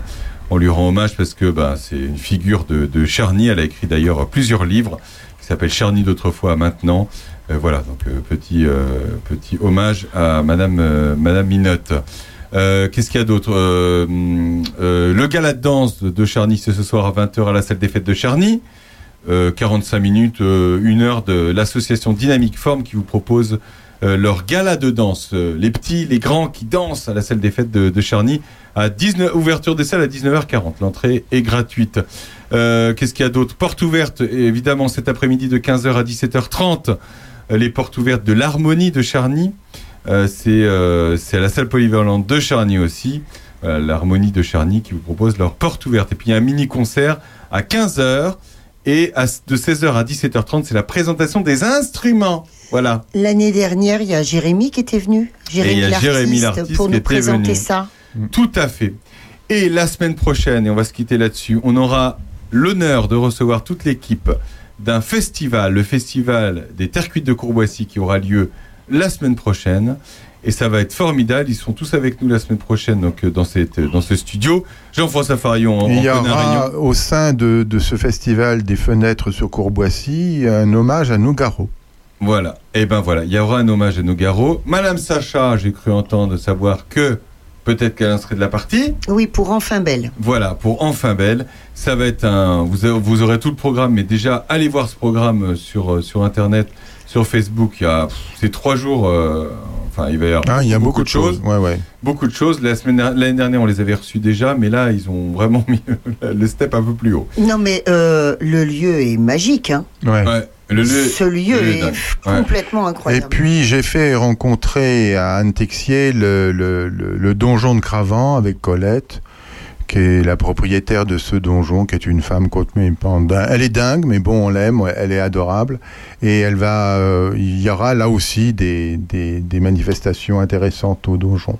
Il va s'en passer des choses. Voilà. Monsieur Jo, c'est à toi. Oui. De qu'est-ce que tu veux revendiquer en chanson cette semaine? Je vais faire la révolution. Oh Qu'est-ce que tu vas nous chanter, interpréter? Alors, euh, je l'ai dit tout à l'heure, donc euh, une chanson de Georges Milton de 1929 qui s'appelle Poète Poète.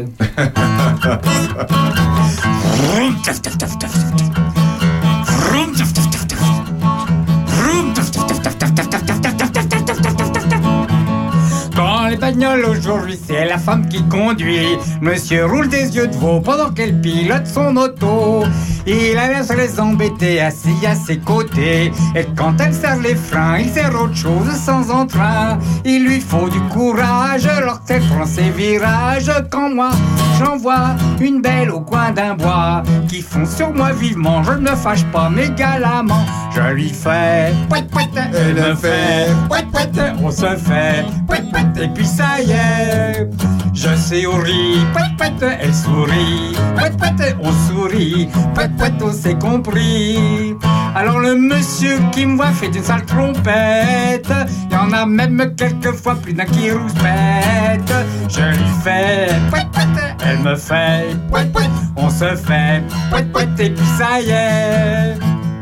Jadis on se faisait la cour avant de parler d'amour. Ça durait trop longtemps pour sur la pluie et le beau temps.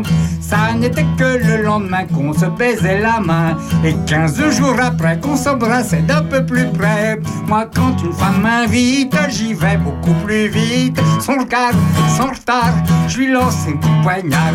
Je lis au fond de ses yeux, j'en dis pas plus, ça vaut bien mieux. Je lui fais elle me fait. On se fait poète et puis ça y est. Je souris, poète poète, elle sourit, poète poète, on sourit, poète poète, on s'est compris. Et quand je lui ai bien chanté ma petite romance, elle me dit de la chanter, je voudrais que tu recommences. Je lui refais, poète poète, elle me fait, poète, on se refait, poète, et puis ça y est. Ah, c'est bien ça, c'est super. Je lui fais poète poète, elle me fait poète poète, et puis ça y est. Oh, mais c'est super. Oh, mais si j'avais su, je l'aurais fait avant. Mais oh, jamais j'aurais pu imaginer ça. Et, et quand je lui ai bien chanté ma petite romance, elle me dit de le rechanter, je voudrais que tu recommences. Je lui ai fait poète poète, on le fait, poète poète, on se refait, poète poète, et puis ça y est, poète poète. Bravo Du grand Monsieur Jo. Hein. Eh, eh, dis donc, c'est hyper sportif comme musique, hein Ah bah oui, Oh, qu'est-ce que oh, oh, oh. Sportif, hein. Qu'est-ce que C'est tu pensais sportif. des musiques Oh, sportives à les chœurs l'époque Ah ouais, ah ouais, c'est hyper sportif. Voilà, une belle encore émission. Merci Jo, ça faisait longtemps que t'étais pas venu nous voir. Oui, oui, eh bien je sors d'une tournée triomphale qui m'a mené de la Brosse-Monceau à Villeneuve-la-Guyard, Champigny-sur-Yonne, Sergine, Serbonne et Michery. Ah oui, quand même Eh, Tu sais que dans notre nouveau studio qu'on va avoir dans quelques semaines, il y aura un endroit spécial pour les représentations de... Voilà. Oui, oui, et j'attends ça avec Oh grand là plaisir, là, on grande va avoir un beau studio. On vous promet euh, de vous recevoir d'ailleurs dans ce studio. Faudra être membre de l'association, mais c'est rien. C'est une question de, de quelques euros. C'est pas un problème. Et vous pourrez nous voir. 350 350 euros par mois. Et vous pourrez venir assister, comme vous pourriez le faire à Paris, aller voir les grosses têtes.